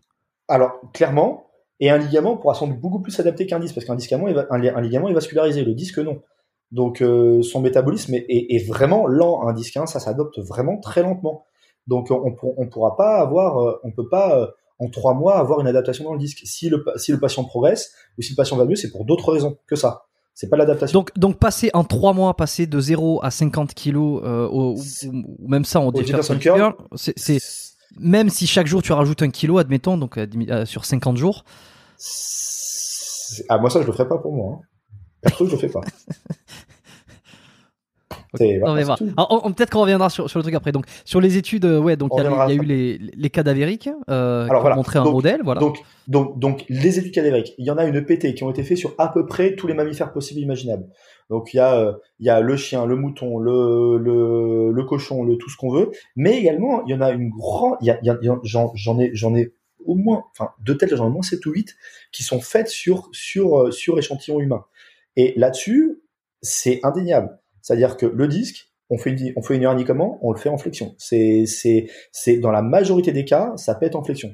C'est-à-dire qu'on met de la flexion, et par contre, et c'est là où je vais nuancer, il y a un truc important hein, derrière, ça. Là, je suis en train de faire un peu le, côté mécanicien euh, que tout le monde va aimer détester, et après je vais, et après je vais nuancer. Sauf les mécaniciens. C'est-à-dire comment? Sauf les mécaniciens. qui non, parce que non, non, parce qu'en fait, euh, je vais, je vais, je vais, amener, de la précision sur la mécanique et on va voir et on va voir euh, et, et on va voir les erreurs qui ont été faites avant en fait. C'est-à-dire que la flexion, c'est ce qui va péter le, c'est, ce qui péter le disque. Mais attention, un disque, ça pète pas comme ça non plus. Euh, il va falloir des contraintes assez importantes. Et en gros, les, t'as des études qui ont été faites, on, on mobilisait en extension, mobilisait en flexion, ça pétait essentiellement en flexion, essentiellement, essentiellement en flexion. Si on faisait de la compression, seul, on pétait les plateaux vertébraux et on pétait, on pétait pas le disque. Si on mettait la compression plus de la flexion, on pétait le disque. Si on faisait de la torsion seule, on pétait les, on pétait les, on pétait les plateaux et les, vertèbres. Si on faisait de la, la, rotation et de la flexion, là on pétait, là on pétait le disque. Enfin, c'est vraiment, il y a il y a, vraiment tout un faisceau d'éléments qui se recroisent vers à partir du moment où on met de la flexion, là ça pète. Mais attention, le disque c'est une structure qui est solide, ça se pète pas comme ça. Il va falloir y aller un peu quand même pour la péter. Et quand je dis un peu, c'est qu'il va falloir y aller fort. Et là encore, c'est là où c'est intéressant, c'est que c'est pas la flexion qui va, enfin, c'est pas que la flexion qui va poser problème, c'est avec le, le, l'intensité de la charge en flexion. Et donc, il y a plusieurs, il y a, il y a, il y a plusieurs mécanismes. Soit on charge à fond, on dépasse l'amplitude et ça pète. Et là, on a besoin, on en a besoin d'une. Et donc, la question qu'il faudra se faire, c'est est-ce que, est-ce que dans la, dans les conditions in vivo, on va avoir ces conditions-là? Généralement, non. Donc, ça n'arrive pas. Il va y avoir la répétition de flexion de fin d'amplitude. Et là, si on répète en fin d'amplitude sans dépasser l'amplitude, là, à un moment, ça va lâcher, mais il faut quand même répéter. Et moins on va chercher loin dans l'amplitude et moins on met de compression, plus, le disque, va être plus le disque va être capable d'encaisser. Et, et après, si on, si on reste dans du milieu d'amplitude, et c'est ce que font Callaghan et McGill, hein, grosso modo, on reste dans des amplitudes qui sont assez éloignées de la, enfin, qui sont pas complètement dans la fin d'amplitude, eh ben, on arrive à des cycles de flexion qui montent à 35, 40, enfin, 35, 40, 50 000, 50 000 cycles, chose qu'on n'aura jamais en, en, dans, dans la réalité. Donc, voilà, c'est, c'est, c'est deux paramètres importants à avoir. C'est, certes, la flexion, mais la flexion de fin d'amplitude, plus ou moins chargée. Mais quand on réfléchit un tout petit peu, un tout petit peu, n'importe quel tissu, quel qu'il soit, n'importe quel matériel, quand on le tord jusqu'à dépasser sa limite, il pète. Oui, bah c'est pas, c'est, c'est, c'est, c'est, c'est une loi, c'est une loi physique. Hmm. N'importe quel tissu, n'importe quel matériel, si on le charge en deçà de sa limite, mais qu'on répète, on le pètera à nouveau.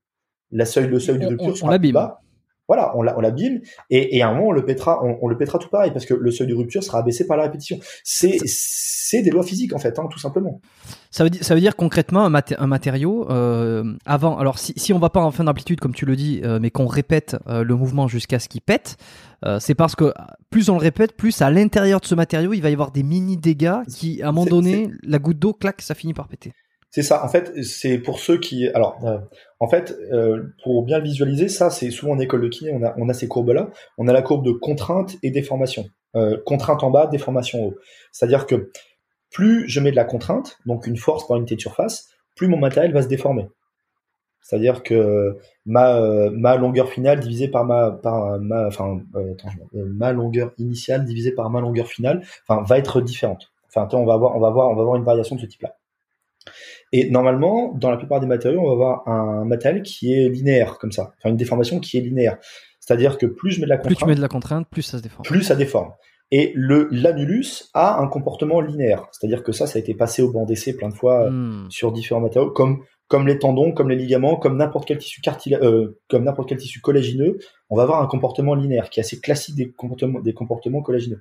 Et arrivé à un moment, on va arriver à un, un, un plateau dans la dans la dans la capacité de déformation, il y a un moment le tissu ne peut plus se déformer et il rupture. Donc quand on dépasse des capacités de déformation, paf, il lâche. Ça, c'est valable pour n'importe quel tissu, n'importe quel matériel. C'est la, loi élémentaire des propriétés des matériaux. Et le truc, c'est que si on répète la stimulation, le seuil de rupture, il va s'abaisser. Il va être un peu plus, un peu plus bas. Donc, si on met un tout petit peu avant la fin d'amplitude et qu'on répète, ben on va avoir une rupture qui va arriver un peu plus bas, un peu un peu plus rapide. Et plus et, et, et, plus on s'écarte de la fin d'amplitude, moins, enfin plus il va falloir des cycles de répétition qui vont être énormes pour réussir à péter, voire à un moment on est, enfin c'est des cycles infinis quoi, quand on reste dans les gammes de, de, de déformation élastique. Bref, donc voilà, donc donc il y a ça. Ce qu'il faut savoir, c'est que euh, dans, le, dans les contraintes en flexion, donc ça, ça pareil, ça a été bien mesuré par Michael Adams, et ça date, hein, ce papier, je crois qu'il date des années 80, hein, fin des années 80, il me semble. Il avait, il avait, euh, il avait tenté de mesurer l'importance du moment de flexion sur le disque en fonction de l'angulation de la flexion, en fait. Donc il avait fait en couplant, en couplant des données qui venaient de sujets euh, vivants in vivo sous radio sur lesquels il prenait des mesures et il, il, couplait ça avec des avec des, des mesures faites sur euh, sur échantillons cadavériques pour voir comment comment le comment s'appelle comment le disque il encaissait les trucs et en fait mhm. le moment de flexion en fait il suit une exponentielle en fonction de l'angulation de flexion. C'est-à-dire que le moment de flexion qu'on va avoir, il est relativement faible en, au milieu d'amplitude et plus on approche de la fin d'amplitude, plus ça prend l'exponentielle. Et dans les derniers 15 à 20% de flexion, on a une exponentielle qui, qui monte comme ça, quoi. Une, exponentielle de quoi? De, de, pression, c'est ça? Non, non, non, c'est le moment de force. En fait, enfin, c'est, c'est, le moment imposé sur le disque qui prend, qui prend, qui prend une exponentielle. Donc, en gros, la, la, la force, enfin, le moment de force imposé, donc par conséquent la contrainte, parce que la, la contrainte c'est une force divisée par une unité de surface, on, va avoir, on va avoir quelque chose qui prend une exponentielle. Donc en fait, la, la force qui va être générée sur le disque, le, la contrainte mécanique qui va être générée sur le disque, sur la fin d'amplitude, et elle prend, elle prend, elle prend vraiment une exponentielle. C'est-à-dire que on va avoir des contraintes qui vont vraiment être beaucoup plus fortes, beaucoup plus importantes en fin d'amplitude. C'est pour ça que ça veut dire qu'un degré, un degré gagné, un degré gagné en fin d'amplitude, ça n'a pas du tout, du tout la même importance qu'un degré gagné qu'un degré gagné en, en, en, en milieu d'amplitude. C'est pas du tout pareil. Et hmm. c'est pour ça que des mouvements de flexion, et alors là, maintenant, je vais faire la transposition des données cadavériques à la condition in vivo. C'est-à-dire que pour moi, faire de la flexion en, en, de la flexion de milieu d'amplitude, il y a relativement peu de problèmes avec ça. Et d'ailleurs, il y a pas mal, il y a, y a, d'autres études cadavériques qui ont bien montré que la pression dans le disque et que les contraintes dans le disque sont relativement faibles quand on reste en dessous de 80% de la flexion, en dessous de, de, enfin, quand on reste en, dessous du pied de l'exponentiel là. Donc, euh, donc en fait, c'est ça le truc. C'est-à-dire que dans le débat à l'heure actuelle, quand on, quand on entend oui, mais de toute façon, euh, quand on essaie de garder une position d'eau neutre, quand on fait un deadlift ou un squat, etc., on le perd. Oui, certes, on le perd. Mais, mais, dans, une, dans, une, dans un truc qui est raisonnable et qui, qui est pas Dans un truc qui est raisonnable. Et le fait de, de, de, volontairement essayer de garder cette lordose-là fait qu'on va peut-être se sortir de cette phase des 75-80% de, de flexion qui commence à devenir problématique. Et en fait, ça commence à devenir problématique. Encore une fois, c'est c'est c'est c'est un peu comme si euh, on augmentait le risque de rupture. Ça veut pas dire que ça va péter, mais on augmente le risque de rupture. Tandis que quand on reste en dessous de cette gamme-là, ben moins de problèmes. Et donc en fait, dans le dans le débat à l'heure actuelle, je crois qu'il y a un des gros arguments qui ressort, c'est euh, euh c'est euh, de toute façon, si on veut essayer de garder une lordose quand on fait un squat, c'est pas possible. Quand on veut garder une lordose quand on fait une, une il y a de toute façon de la flexion. Oui, mais bien sûr. Mais sauf que le fait d'être de volontairement activer les spinaux pour essayer de garder dans sa tête un minimum de leur dose, certes, ça évite de dépasser. Mais par contre, on se prévient, entre autres, parce qu'il y a d'autres éléments qui vont entrer en jeu, mais on se prévient, entre autres, de tomber dans ces 80% de, de, de flexion qui vont commencer à mettre de la contrainte fort. Alors après, si on veut, avec notre patient, mettre de la contrainte fort sur son dos, c'est ce qu'il faudra faire. Mais plus on met de la contrainte fort, plus on joue avec la, avec la potentielle euh, euh, rupture, rupture des, des, des, tissus. Ça va dépendre de ce qu'on veut faire. Encore une fois, et c'est pas forcément mauvais de mettre de la contrainte, mais voilà, il faut garder en tête que euh, le comment s'appelle le, le, le, le, disque, c'est pas un matériel qui est qui a une résistance infinie. Et si on répète des contraintes vraiment dans ces gammes-là et vraiment sur de l'entraînement répété tous les jours, etc. Bah, Sachant que, comme bah, on a dit, le disque s'adapte lentement, on commence, on commence, on joue avec le feu. Alors après, il y a des gens qui vont avoir de la chance, qui ont de la génétique, qui ont une génétique de feu, qui vont faire tout ce qu'ils voudront, mais ce sera pas le cas de monsieur tout le monde. Et euh, comme comme on a des gens qui fument trois paquets de clopes sans, sans et qui et qui meurent dans dans leur lit à 90 ans euh, ni ni d'un cancer ni d'un infarct mais pourtant euh, ça reste quand même problématique donc voilà grosso modo le, la cigarette tue donc comme grosso modo mettre trop de flexion à partir d'un certain temps est problématique pour le disque et puis peut arriver au seuil de rupture mais ça, j'ai l'impression que quand je quand j'ai vu là deux trois vidéos là de personnes qui euh, qui sont des, des, des, des tenants de l'affection on fait comme on veut, j'ai l'impression qu'ils euh, euh, j'ai vu euh, ouais bah il y a Greg Lehman dernièrement et j'ai et j'ai regardé aussi la vidéo de c'est Ellie je crois qu'il s'appelle qui a qui avait fait une vidéo là-dessus Mais d'ailleurs à qui je passe un, bonjour, ouais, et puis euh, bon, qui a fait cette vidéo qui est quand même mm. très intéressante. Alors, euh, et qui me disait, c'est lui qui m'a mis en contact avec toi. Euh, je le remercie pour ça parce que il a justement, t'étais pas tout complètement d'accord avec lui sur certaines choses et tout. Et sa vidéo est bien, mais peut-être toi de ton côté, tu disais, ah, il manque un, il manque un petit truc. Mais non, parce que en fait, enfin oui, oui et non. Disons que, mais mais mais mais même là, tu sais, j'ai regardé hier une vidéo de Greg Lehman, c'est pareil. Il dit donc, euh, attends, c'est quoi? C'est don't be a foolish? Enfin, c'est, c'est, ne soyez pas stupide non plus avec la flexion. Il le dit à un moment, mais sauf que dans le volume de ce qui est dit, il y a, il y a la flexion, c'est bien, c'est bien, c'est bien, c'est bien, c'est bien. Attention quand même, ne, ne faites pas les cons, mais c'est bien, c'est bien, c'est bien, c'est bien, c'est bien, c'est bien. Et voilà, c'est juste que je, je, je, je veux juste tempérer un peu le discours. Alors, certes, au début, les, explications que McGill faisait dans les, années, 80 sur il faut pas de flexion, il faut rester en deux neutres, machin, etc., etc. Ok, ça, pas de problème. On sait que c'est pas, enfin, on sait que c'est pas comme ça que ça se passe. Et de, et, de toute façon, faire un peu de flexion, dans tous les cas, on pourra pas l'éviter quand on fait un, un, un, deadlift propre ou un squat propre. Mais mais bon, bref, on en a discuté. Euh, le, mm. le, mais c'est pas trop problématique parce qu'on va rester dans des degrés qui sont pas trop problématique. Et on reste en dessous des fins d'amplitude. Donc, pour le coup, ça, ça, moi, ça me paraît du bon sens.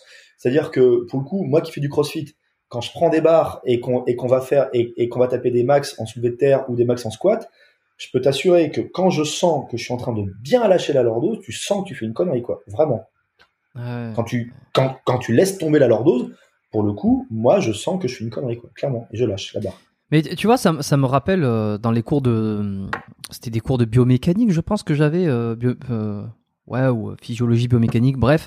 et c'est d'ailleurs dans les premières ou deuxième années des études ostéo, c'était assez rapide. Il y avait ces schémas qui disaient que quand tu te penches un petit peu, il y a X kilos de pression sur ton dos et que euh, quand tu te penches un peu plus, ça augmente. Et puis, je sais pas, quand tu ramasses quelque chose par terre, tu as 500 kilos euh, euh, de pression ou de contrainte sur le dos. Est-ce que ça, ça revient à ça, ce que tu expliquais sur le, principe que ça augmente très très rapidement en fin de, de mouvement? Non, c'est ouais. Alors en fait, en fait, le, le je, vois un peu les schémas que tu as eu parce que moi, je eu les mêmes en kiné. Hein. en, en, gros, grosso modo, enfin pour moi, c'est un, un, un, collègue avec qui, avec qui je bosse beaucoup qui disait qui, est un peu plus âgé que moi et qui disait au début de sa carrière, en fait, il, il, ça lui posait problème la rééducation des lombalgiques parce qu'on faisait ramasser aux lombalgiques euh, une plume comme une tonne de plomb. Et euh, donc tu vois, pour le moindre petit truc à ramasser, il fallait plier les genoux, euh, mettre les fesses en arrière, etc., etc. Et ça, et ça, bah, c'est délirant. Enfin, heureusement que le dos il est capable de, porter un truc comme ça, parce que attention, je suis pas en train de dire qu'il faut pas faire de flexion. Hein, je vais y revenir. Euh, mais d'un autre côté, d'un autre côté, euh, Là, à l'heure actuelle, on est un peu tombé dans, le schéma inverse, c'est-à-dire qu'on fait ramasser une tonne de plomb comme une plume. Et bon, il y, a quand même, il y a quand même, il y a quand même, il y a quand même un, truc un peu intermédiaire à trouver, quoi. Euh, et, euh, et, en fait, la flexion, et là, je rejoins, mais à 100% euh, les, les, les, tenants de, de il faut faire de la flexion. La flexion, c'est le mouvement le plus fonctionnel pour le rachis. C'est-à-dire que euh, il, y a, y a une étude très intéressante qui a été faite par Rollman et collaborateurs, en, je crois que c'est 2018, c'est une équipe allemande, qui a utilisé des capteurs de, des, capteurs de mouvement que moi j'utilisais dans ma thèse, euh, qu'on colle sur le dos de patients en fait et on mesure, euh, et comme ça ça permet, ça permet, ça ça de mesurer l'angle de leur dose et typhose. Et, euh, et en fait, et en fait, ces capteurs, on peut les laisser toute une journée à, à, au sujet d'études. Et donc, cette étude-là de Rollman, ils ont suivi, je crois, c'est 400 et quelques personnes sur qui ils ont laissé les capteurs pendant 24 heures. Et ils ont regardé, ils ont, ouais, c'est, ouais, ça commence à faire, ça fait, ça fait, ça fait une belle étude. Et ils ont regardé le, le temps passé en flexion versus le temps passé en, en, le temps passé dans une position de lordose versus le temps passé dans une position de syphose et euh, le nombre de flexions qu'ils estiment être plutôt de fin d'amplitude qui vont qui vont dépasser, enfin qui vont vraiment loin, versus le nombre de d'extensions qui vont plutôt en amplitude. Et grosso modo, dans la journée, on retrouve 4,9 heures en, en, position de syphose et 20, 20, 24 minutes, je crois, en position de lordose. Et il y avait une cinquantaine de flexions de fin d'amplitude en score médian versus zéro extension de fin d'amplitude. Donc ça veut dire quoi? Ça, ça veut dire deux choses. La première, ça veut dire que bah, la flexion, c'est le mouvement fonctionnel du rachis. C'est fait le, si on a une tel volume de flexion, c'est que le dos il est fait pour se pencher en avant. on se penche en avant, pas, pas, en arrière, hein, sauf les contours voilà. qui sont pas nombreux. Voilà, exactement. Donc en fait, la flexion, c'est pas quelque chose qu'il faut bannir. Et pour ramasser quelque chose par terre, heureusement que le dos il est capable de ramasser quelque chose par terre. Même un peu de poids, il est capable de le ramasser. C'est pas un problème. Euh, heureusement qu'on peut arrondir le dos quand on fait des étirements. Heureusement qu'on peut arrondir le dos quand on fait jouer. Enfin bref, c'est c'est c'est pas un problème, clairement. Et c'est même un mouvement physiologique, c'est même un mouvement qui, qui, qui est bon. Mais quand on voit le volume qui est fait, peut-être que c'est plus logique pour le dos de se blesser aussi en flexion, dans, le volume qu'il peut y avoir. Et je prendre une analogie toute con. Si un coureur à pied a plus de chance de se faire une tendinopathie d'Achille qu'un non-coureur à pied. Et c'est pas pour autant qu'il faut arrêter de courir à pied. C'est, c'est juste que, bah, on va plus solliciter la structure.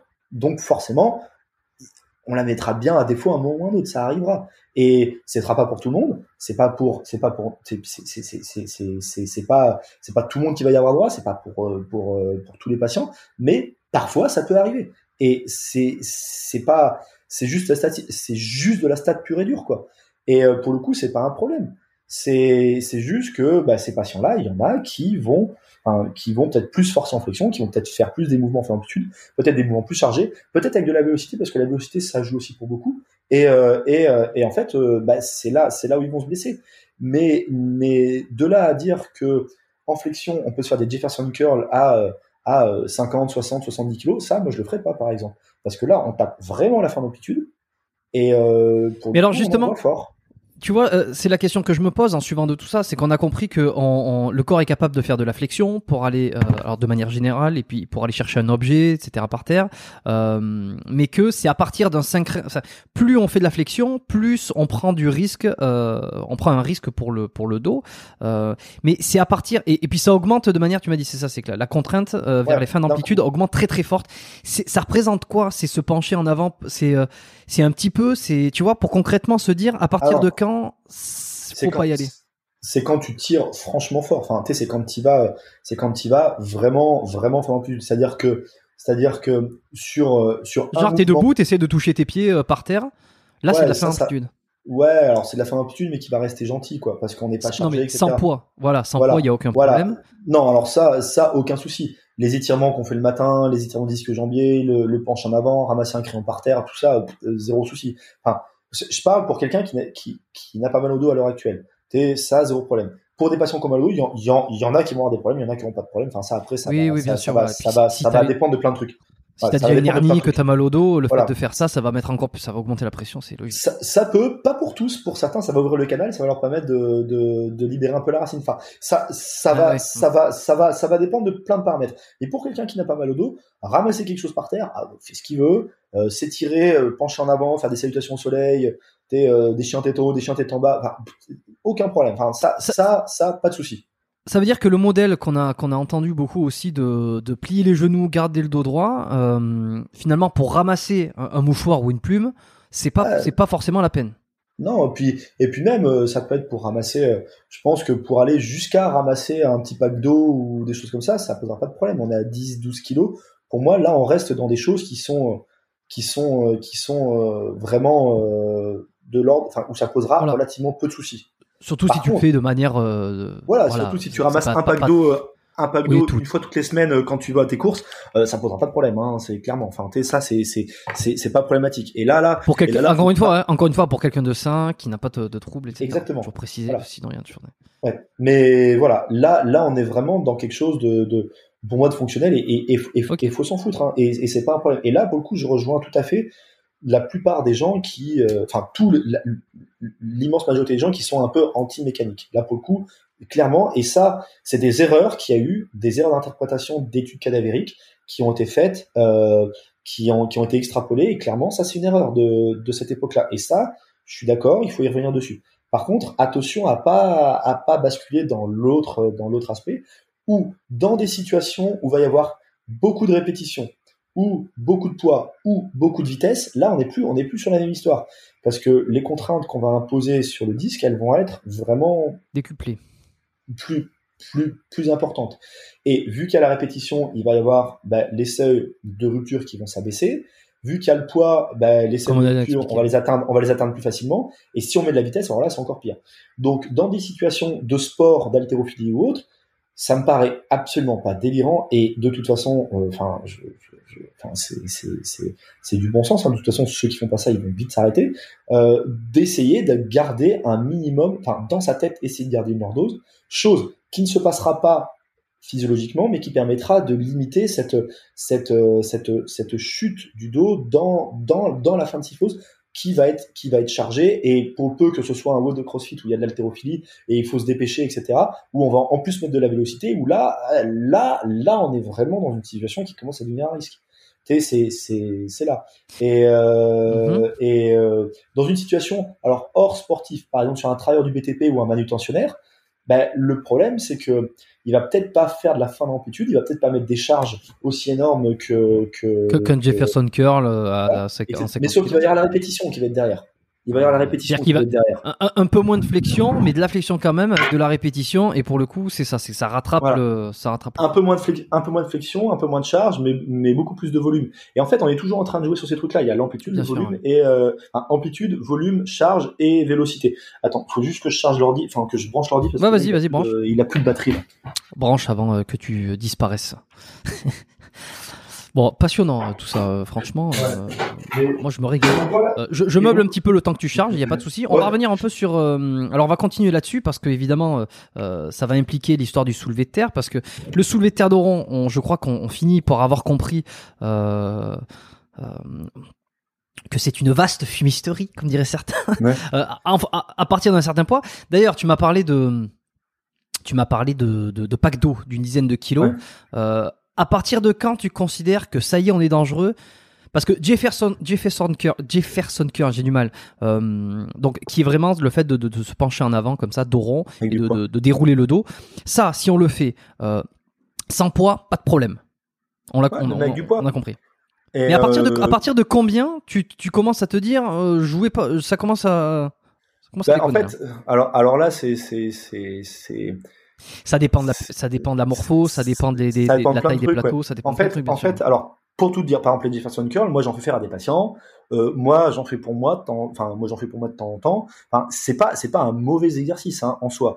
Encore une fois, c'est, je pense qu'il n'y a, a, pas de mauvais exercice, il n'y a pas de mauvais mouvement. C'est une question de dosage, de poids, de vélocité, de volume. Enfin, c'est, c'est, on en revient toujours un peu à ces paramètres-là. C'est-à-dire que si on en fait trop, ça va péter. si on en fait pas, si, si on en fait dans des gammes raisonnables, ça pètera pas. C'est, c'est, c'est, c'est comme tout. Hein. C'est, c'est comme euh, la course à pied. Hein. Si, si t'as jamais couru et que tu vas te taper un 40 bornes, bah tu vas te flinguer les tendons d'Achille, tu vas te faire fracture de fatigue, etc. C'est, c'est juste ça. Enfin, c'est, c'est, moi pour moi, il y a, il y a rien d'aberrant. Euh, enfin, il y a rien de d'incohérent là-dedans. Alors, pour arriver à qu'est-ce qui est incohérent ou pas cohérent, tu vois, par exemple, alors moi, je fais de la muscu depuis très longtemps, enfin, la muscu de l'haltérophilie depuis très longtemps. J'ai, euh, ouais, j'ai dû commencer quand j'avais 15-16 ans, les premières fois où j'ai commencé à faire de la muscu. J'en ai toujours fait, je me suis jamais fait mal au dos, j'ai, un peu de chance, je pense que j'ai pas une traumatisme génétique, et euh, je me suis jamais fait mal, j'ai jamais eu de lumbago, j'ai jamais eu de vraie lombalgie. Et euh, pour le coup, tu vois, par exemple, les galettes, là, quand je, quand je vais au crossfit, les galettes de 20 kilos, je les ramasse euh, sans problème. Enfin, j'ai, et je suis en confiance quand je le fais, j'ai pas peur, j'ai, je fais, je fais, je, C'est quand même pas mal déjà. C'est pas, ça commence, pour moi, ça commence à charger déjà. Hein. Si quelqu'un n'a pas l'habitude. 20 kilos, euh, Si, si quelqu'un n'a pas l'habitude, ça commence à charger. Et, Par mais peur, voilà, je le ferai pas, moi, mais. Euh. Parce que, mais, mais parce que voilà, enfin, moi, moi, j'ai, j'ai vraiment l'habitude et ça, ça me, ça me dérange pas. J'ai, j'ai, ouais, j'ai, bah, moins une vingtaine, enfin entre 15 et 20 ans de, de crossfit, euh, enfin pas crossfit mais muscu classique, crossfit euh, dans les pattes. Tu te connais bien, tu te connais bien. Voilà, donc là, donc et puis surtout c'est que là je sais que mes disques ont eu le temps de s'adapter. Enfin euh, là on est sur une période suffisamment longue pour dire que, en tout cas sur ça, ça va. Ouais, il va falloir qu'on en revienne. Ouais. Et et mais par contre, mais par contre, tu vois. 30 kilos, je commencerai à le regarder de manière un peu plus en louche, un peu plus. Euh, 40 kilos, tu vois, je commence à me positionner. Euh, je commence à bien me positionner. Euh, quand si, si je continue à monter, tu vois, là, je vais commencer à être euh, à faire un peu plus gaffe. Tu vois, il y a, y a un WOD il y a pas longtemps là que j'ai fait en CrossFit. Euh, c'était, euh, il y avait, il y avait pas mal de volume et je voulais me challenger un peu et j'avais mis une barre, une barre, une barre qui était à 100 kg, il y avait, je crois qu'il y avait six répétitions à faire et ça tournait, enfin, il y avait d'autres exercices après et je revenais régulièrement à ça et je devais, en tout, je devais passer 6 ou 7 fois sur le, sur, sur, sur, sur les 6 reps à 100 kg en, en, deadlift et je sais que 100 kg pour moi, c'est vraiment, enfin, je, je commence, enfin, 6 reps à 100 kg, je commence à, je commence à challenger. En, en une fois, je le fais sans problème, je garde bien la technique, etc. Euh, six ou sept fois, je savais que ça allait, que ça allait potentiellement poser problème. Et il y a un moment, tu ben, pas manquer. Au bout de, trois, au bout du troisième ou du quatrième tour, je sens que j'arrive à, à, moins garder, euh, moins garder le dos, je sens que le, le, geste est moins bien fait, etc. Euh, euh, le coach me dit ouais là tu commences à faire. Donc là là là je me suis déchargé pour pouvoir reprendre le geste correctement. Parce que là pour moi je suis sur des poids où si je fais le débile je commence à jouer avec le feu. Je commence à vraiment jouer avec le feu euh, parce qu'il y a de la répétition, il y a de la charge, et potentiellement, si je contrôle pas le dos, il va y avoir de l'amplitude. Et là, ça commence à, devenir problématique. Et, mais, euh, mais voilà, je suis quand même sur des poids assez lourds. Mais toi, pour moi, on va dire, moi, je commence à me placer, à vraiment bien me placer quand je suis à 40-50 kilos, quoi. Je commence à bien me placer, surtout s'il y a du volume. Ok, bon, ça, ça, ça, quand même une marge en ce qui concerne. Ouais, ça reste des charges quand même. On rappelle, c'est, ton expérience euh, avec. Et c'est mon expérience. Ah oui, attention. Voilà. Mon... Non, parce que, c'est mon que, les gens se disent pas, oh, c'est bon, jusqu'à 40 kilos, on est tranquille, on peut monter d'eau. Ouais. Ouais, c'est mon expérience. Euh, comme, comme je dis, ça fait, ça fait 15 à 20 ans que je fais de la muscu euh, plusieurs fois par semaine. Euh, j'ai, euh, alors, euh, par intermittence. Alors, il y a, il y a des années où j'en ai moins fait. Hein. Mais dernièrement, je suis quand même assez régulier sur le CrossFit. J'en fais quand même vraiment, vraiment pas mal, quoi. Et, et donc, donc voilà, c'est mon expérience. Euh, sachant que je me suis jamais fait mal au dos, j'ai jamais eu de problème là-dessus. Euh, j'ai euh, j'ai aussi, enfin j'ai, je sais que mes spinos sont bons parce que enfin j'ai fait je me suis mis à faire des tests de spinos pour voir etc. Donc Mm. bon, donc donc donc donc je sais que j'ai pas j'ai j'ai pas de problème de ce point de vue là. Il faut évidemment pour des gens qui ont jamais fait de charge, jamais fait de charge répétée, etc. Ce sera pas du tout la même histoire. Hein. Et vraiment, là, Et alors- ce sera pas pareil. Alors justement sur cette adaptation du disque, euh, on entend que euh, tout le corps peut s'adapter aux contraintes qu'on lui qu'on lui fait subir. Euh, et le disque, on, ben, pareil pour le disque, les gars. Voilà, alors dis-moi, c'est ça prend longtemps, il y a une limite? Alors, le, ça, c'est pour, pour le coup, c'était un des, une des grosses erreurs qui ont été faites par les mécaniciens. La deuxième grosse erreur que les mécaniciens ont fait euh, dans, dans les modèles qui ont été proposés pour guider les cliniciens dans les années 80-90 et début des années 2000, c'était de négliger les aspects de biologie, en fait. C'est-à-dire que euh, la réponse des cellules à la contrainte mécanique et donc la capacité par les cellules à créer du tissu, euh, du nouveau tissu, euh, du nouveau tissu. Mhm. Et, euh, et en fait, ça, ça a été une vraie limite et ça a été une redécouverte là. euh, Enfin, ça a été, c'est pas vraiment, enfin, c'est une redécouverte par les cliniciens, mais mais moi j'étais vraiment surpris dans ma thèse là. J'ai j'ai du volume de recherche qui est sur le sujet dans à peu près tous les domaines du corps et notamment au niveau du disque. Et pour le coup, si on compare le volume d'études qui est fait sur la biologie et le volume d'études qui est fait sur la mécanique, il y a beaucoup plus d'études de biologie que de mécanique, hein, clairement. Il y a, il y a vraiment, il y a vraiment, ah, il y a, il y a vraiment, il y a vraiment beaucoup de choses et beaucoup de choses très très bien faites. Donc c'est euh, c'est assez intéressant. Mais alors, c'est là où on va on va négliger. Attention, encore une fois, quand on découvre quelque chose, on a tendance à, se suremballer Oui, et à oui, partir oui. trop loin. Et les capacités d'adaptation des tissus, déjà les tissus ne s'adaptent pas à tout, et ça faut le savoir. Donc nos cellules, les cellules architectes du corps humain, c'est les, c'est les fibroblastes, donc qu'on a dans les disques, mais qu'on a dans, dans les ligaments, dans les, dans les cartilages. Ils prennent différentes formes en fonction des endroits où ils se situent. Mais ces cellules s'activent sur deux modes, un mode catabolique et un mode anabolique, comme on a dit tout à l'heure. Soit ils créent Ouais, du tissu, soit ils le dégradent. Et il doit y avoir un équilibre qui se fait entre les deux.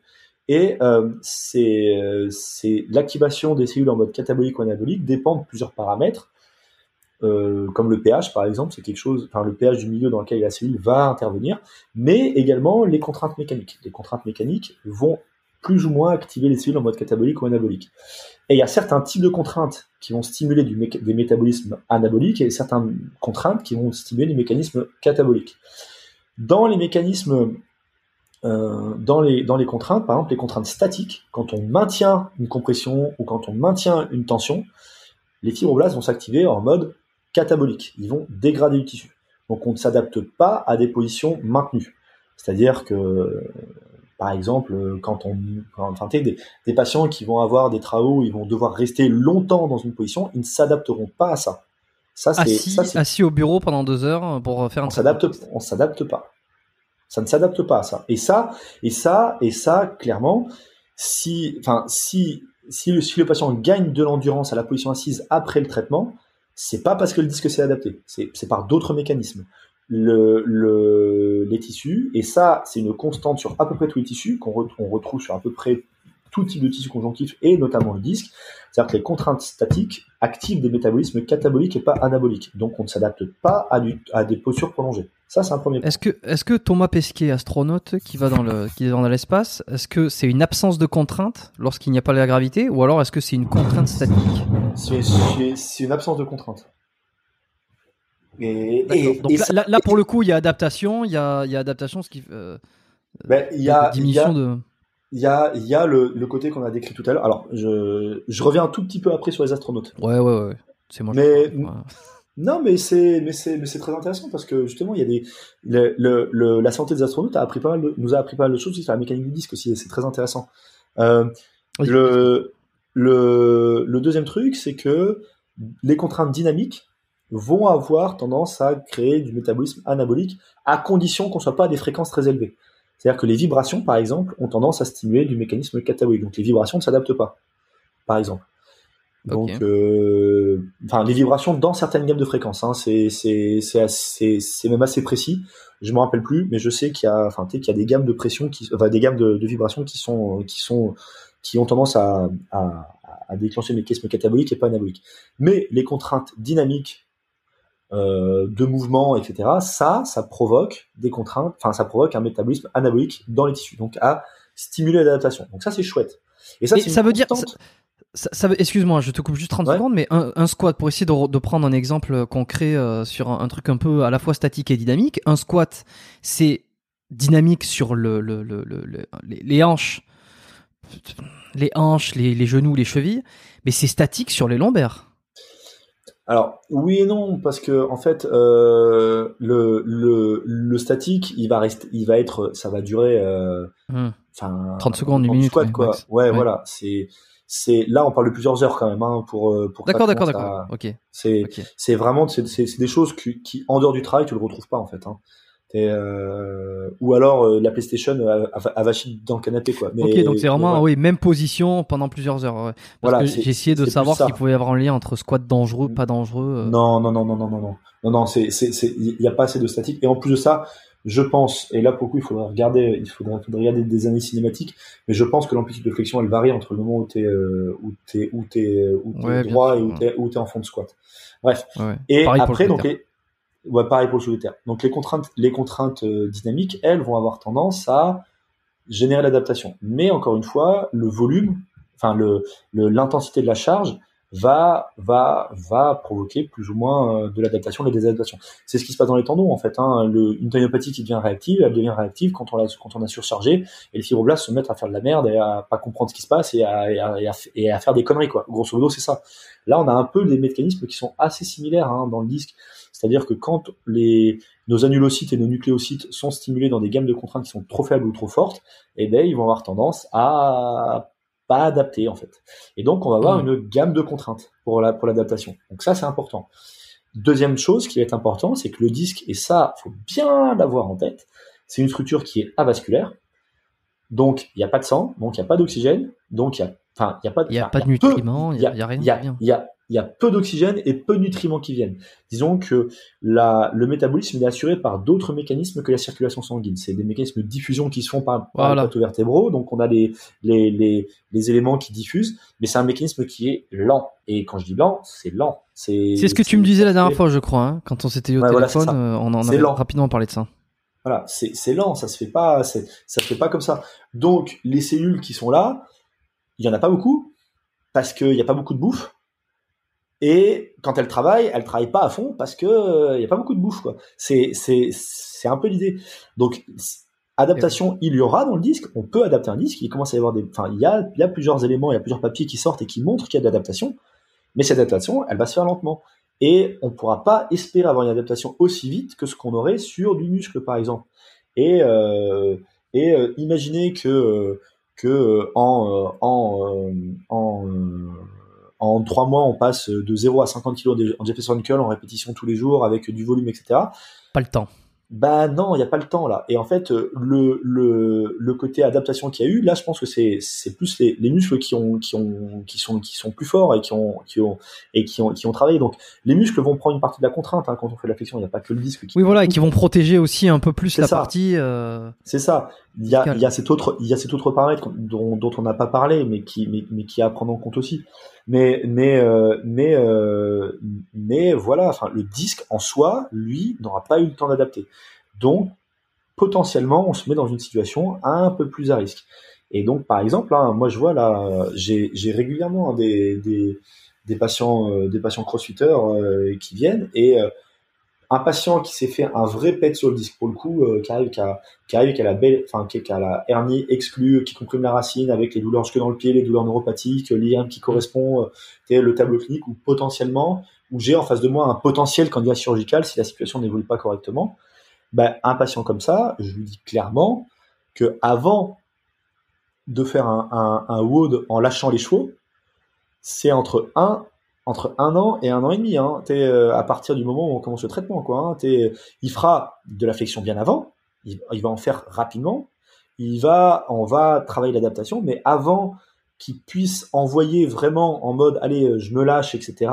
Ça prend du temps. Et ça, ça, ça, ça prend un peu de temps. C'est, comme ça. Donc, un débutant qui commence, il y a cette phase où faut, où faut, où faut y aller mollo, surtout sur le, sur le volume, l'amplitude, la vitesse. Enfin, en gros, s'il y a que de l'amplitude, ça va. S'il y a que du poids, ça va. S'il y a que de la vitesse, ça va. S'il y a les trois en même temps systématiquement, comme il y a souvent dans le CrossFit, Là, on arrive sur un, sur, un, sur, un, sur un cocktail qui peut être un peu fort, sachant qu'en plus, l'adaptation cardiovasculaire et l'adaptation musculaire doivent se faire plus rapidement. Les capacités du patient, enfin du de la personne vont augmenter, donc il va pouvoir charger plus, charger plus longtemps, enfin etc. Et c'est là où on arrive dans les situations qui sont potentiellement risques pour moi. Et, et c'est là où il faudrait vraiment mettre un peu de frein là. Ok, donc très lentement parce que capacité d'adaptation euh, lente et euh, sans aller trop dans l'amplitude parce qu'on a vu que plus on est dans l'amplitude et puis et puis euh, rapidité, etc. C'est ça qu'on. Oui et non avec l'amplitude. Tu vois, par exemple, tu vois, typiquement, si j'ai envie de faire adapter un disque, je vais le mettre, je vais, je vais, je vais, je vais lui faire faire. Enfin, tu je vais, c'est un patient chez qui je vais faire faire. si par exemple, il y a un patient, enfin, on, on imagine, j'ai un crossfitter, un gars qui performe en crossfit, qui se, qui se, qui se fait une hernie, qui comprime sa racine enfin bref, hein, il, se, il se fait son truc. À partir du moment où on va sortir de la phase de crise et on va commencer la phase de préparation au retour au crossfit, si c'est quelqu'un qui veut reperformer derrière, alors on va voir si c'est possible. Hein, des fois, malheureusement, c'est pas possible, mais mais si c'est possible de reperformer, enfin si pour lui c'est mhm. un objectif de reperformer, dans les traitements que je vais faire, je lui ferai faire du Jefferson curl et je lui ferai faire du Jefferson curl progressivement avec une charge qui va augmenter.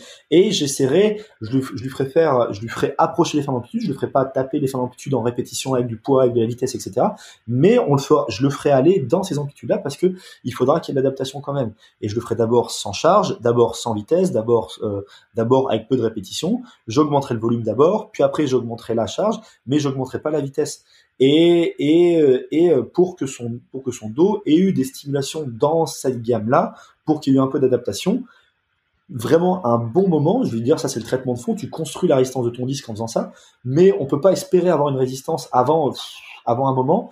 Donc quand même quand tu vas reprendre il faudra bien que tu fasses gaffe à bien garder ton dos droit etc etc enfin dans ta tête que tu gardes ton dos droit on sait que le dos sera pas tout à fait droit, mais on sera un peu éloigné de ses fins d'amplitude. Et comme ça, je le garde, je le fais travailler de manière très contrôlée, très artificielle dans, dans, les gammes problématiques. Et quand il va être en mode euh, dans le WOD où on contrôle pas forcément tous les paramètres sont un peu moins maîtrisés, j'essaye quand même de le, de, de le, de le laisser dans, dans une gamme un peu inférieure de contraintes, tu vois. Tu, tu vois un peu l'idée. Mmh. et de manière et de manière à ce que à ce que si à un moment ou un autre, toi le peu de paramètres que je lui demande de contrôler dans son vote, ben ça dépasse un peu, bah il retombe dans ce que je lui fais travailler, mais mais que ce soit un peu travaillé quoi, et que ça reste quand même un peu contrôlé quoi. Toi, dans l'idée c'est ça. Contrôlé, ouais.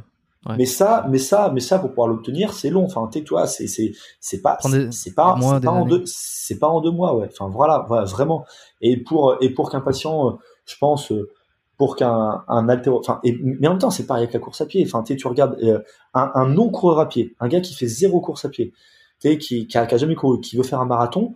Honnêtement, euh, ouais, ça prend pas trois mois. Et, et généralement, si on veut vraiment lui faire faire un truc où il y a vraiment peu de risque de blessure, généralement, la première année, on va lui dire, on, on, va le préparer pour faire un, aller un, entre 10 et 15 km. La deuxième année, on va le préparer pour faire un 20, 25 à la rigueur. Et la dernière année, et la dernière, et la troisième année, enfin, plus, plutôt s'il progresse bien, mais sur quelqu'un qui, qui avait vraiment jamais couru, voilà, c'est autour de la troisième année, quoi. Et là, et, et là, et là, on est, je pense que il y a, il y a peu de chances que le patient se blesse en faisant ça en faisant plutôt, allez, en deux ans, ça peut passer, mais il y en a, il y en a, il y en a qui vont se péter, et en un an, il y en a un paquet qui vont, y en a un paquet qui vont se faire des blessures. Et c'est un peu pareil, je veux dire, avec le crossfit, faut pas espérer, enfin, ou, ou, ou moi de l'altéro ou de, ou de la muscu en, sur des, sur des sessions de deadlift ou de, ou de, ou de, ou d'altéro ou autre, euh, espérer envoyer, euh, envoyer comme un gros bourrin, comme un âne, etc. Euh, avant, avant, ouais, deux ans, deux ans et demi, trois ans, quoi, avant de, avant de, avant de se dire, ouais, là, je, là je me suis jamais blessé, j'ai progressé correctement, là je vais pouvoir me mettre à envoyer un peu, sachant qu'il y a aussi la technique à avoir et tout. Donc c'est pour moi c'est c'est disons que pour moi ça reste du bon sens ça. Enfin c'est c'est c'est pas c'est pas délire. Oui, mais alors tu vois, ça reste du bon sens quand euh, maintenant qu'on a saisi un peu le modèle, qu'on a saisi les limites des contraintes, euh, qu'on a saisi un peu la, physiologie d'un disque, euh, de son adaptation, la, biologie et tout ça. Tu vois, je pense que c'est ce qui manque aussi. Moi, le premier, je suis très très content de, faire ce podcast avec toi et de, te poser toutes ces questions parce que ça répond, tu vois, la compréhension de quelque chose euh, fait qu'on on en découle une euh, une, bah, une, compréhension et une logique. C'est que tu ne peux pas euh, tu ne peux pas trouver logique ou pas logique quelqu'un, tu vois quelqu'un sur sur un sur un TikTok ou j'en sais rien faire du Jefferson Square, Jefferson, Jefferson curl, j'ai du mal avec ce nom, à 100 kilos. Tu ne sais pas si c'est logique ou pas logique si tu n'as pas compris euh, tout ce qu'on tout ce dont on vient de discuter jusqu'à Et ça, et ça c'est peu logique. Hein. Même sur quelqu'un de très adapté, là, oui non mais là on a compris.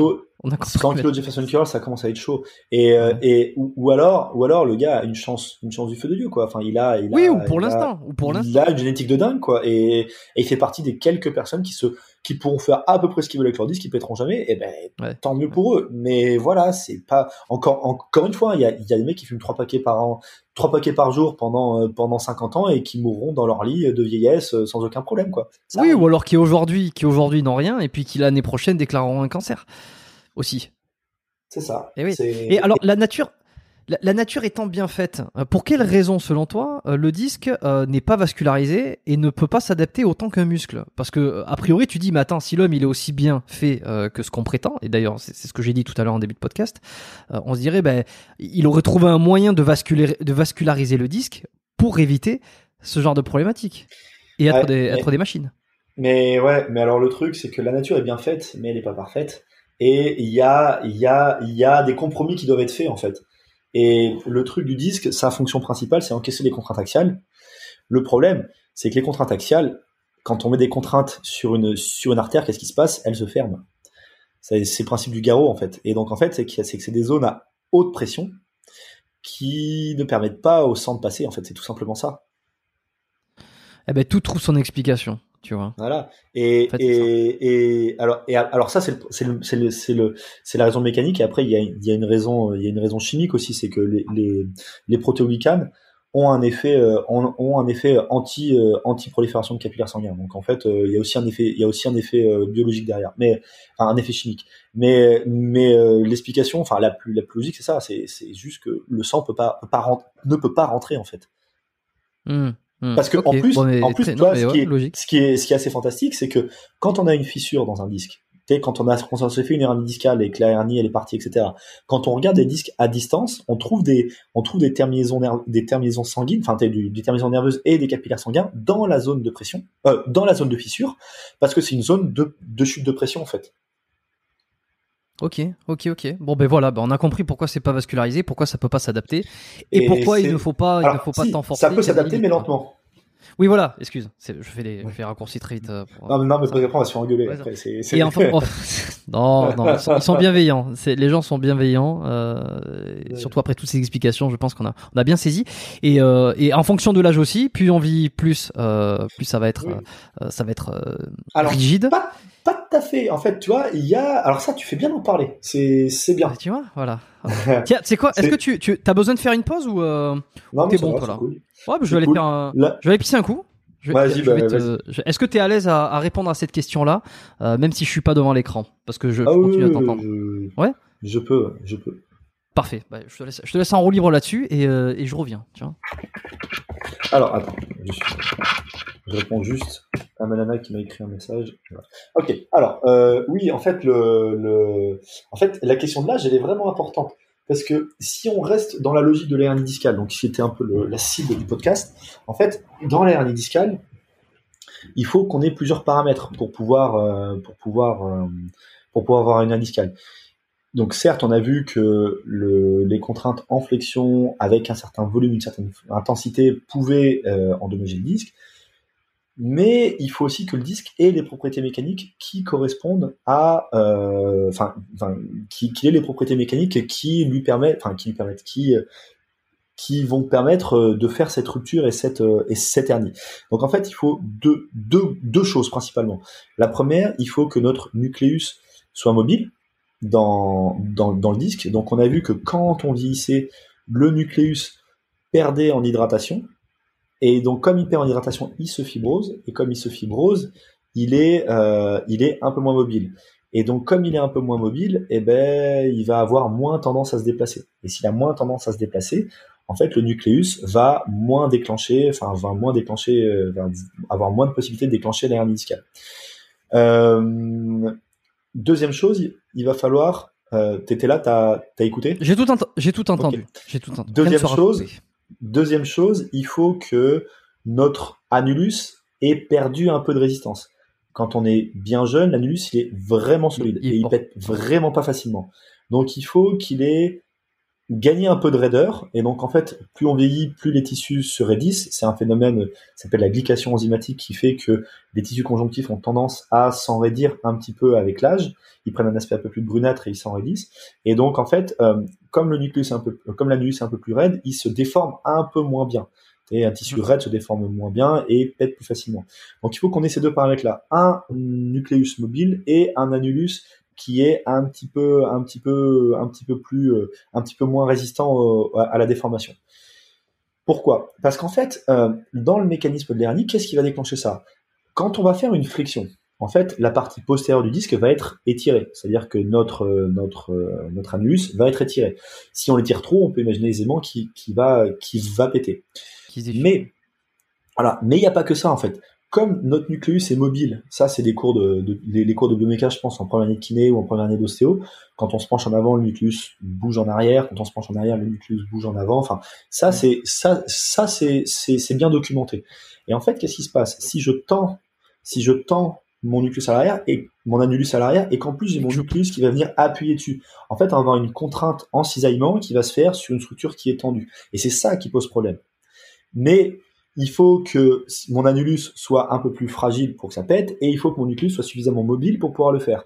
Mais si mon nucléus est trop gélatineux, en fait, il va juste s'écrabouiller dessus comme un comme un comme un comme un espèce de chewing-gum, il va rien faire.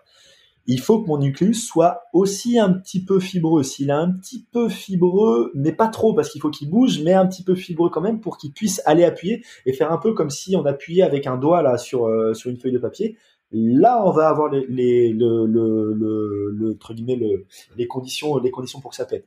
Et ça, ces conditions-là, elles arrivent grosso modo. C'est dans la mécanique, dans toutes les études cadavériques qui ont été qui ont pu être faites, et ça, ça corrèle parfaitement à ce qu'on observe en clinique. C'est que c'est entre, c'est des disques qui ont entre 35 et 45, 50 ans. Hmm. Grosso modo, c'est ces disques-là, c'est ces disques-là qui vont avoir les propriétés mécaniques qui qui correspondent à, à ce que je viens de décrire. À, des, à, des, possibilités d'hernie discale. C'est ça. Et c'est les disques qu'on arrive à péter en labo d'anatomie, quand on fait des, des stimulations mécaniques. Les, les, disques plus jeunes, il faut mettre beaucoup plus de contraintes. Et les disques plus vieux, en fait, bah, ils font pas de hernie. Et bizarrement, dans toutes les études de chirurgie, quand on regarde l'âge moyen des patients qui sont inclus dans l'étude de chirurgie, c'est 40 ans. Donc on tombe à peu près entre ce que je viens de dire, 35 et, et 45-50 ans. Et c'est l'âge où en fait on a les propriétés mécaniques qui peuvent faire qu'un disque pète. Alors, bien évidemment, on peut en avoir plus jeune et on peut en avoir plus vieux. C'est, c'est-à-dire qu'on a un peu une, une, courbe un peu comme ça sur le risque, une, courbe sur le risque. Et quand on a passé cet âge-là, il y a moins de chances qu'on fasse des hernies discales. On peut toujours en faire. Hein. J'ai une patiente il y a pas longtemps euh, qui avait 71 ou 72 ans, qui a fait une belle hernie exclue, euh, bien tapée, etc. Et euh, ultra douloureuse, soulagée par rien du tout, etc. Donc euh, ça, elle rentrait dans la gamme de patients qui potentiellement pouvaient bénéficier d'une chirurgie. Et moi, on, travaille beaucoup avec des chirurgiens là à côté là, et euh, on a, enfin, on a un groupe WhatsApp avec qui on, avec, avec qui on discute. Et je leur ai dit que j'ai une patiente, j'aimerais bien qu'elle soit, qu'elle soit vue assez vite parce que je pense qu'elle était candidate. Et quand, et quand mm. ils m'ont dit, ouais, mais elle a 61 ans, t'as pas besoin, je dis, ouais, ouais, mais vous verrez. Et en fait, quand, quand ils ont vu, ils ont dit, ah ouais, ben en fait, c'est pas le profil type qu'on voit de de la patiente de stage là en fait. Elle dit elle avait un truc, euh, enfin elle avait elle avait euh, elle avait bah, une hernie qui correspondait plus à quelqu'un qui avait 50 55 ans quoi, un peu un peu plus jeune quoi.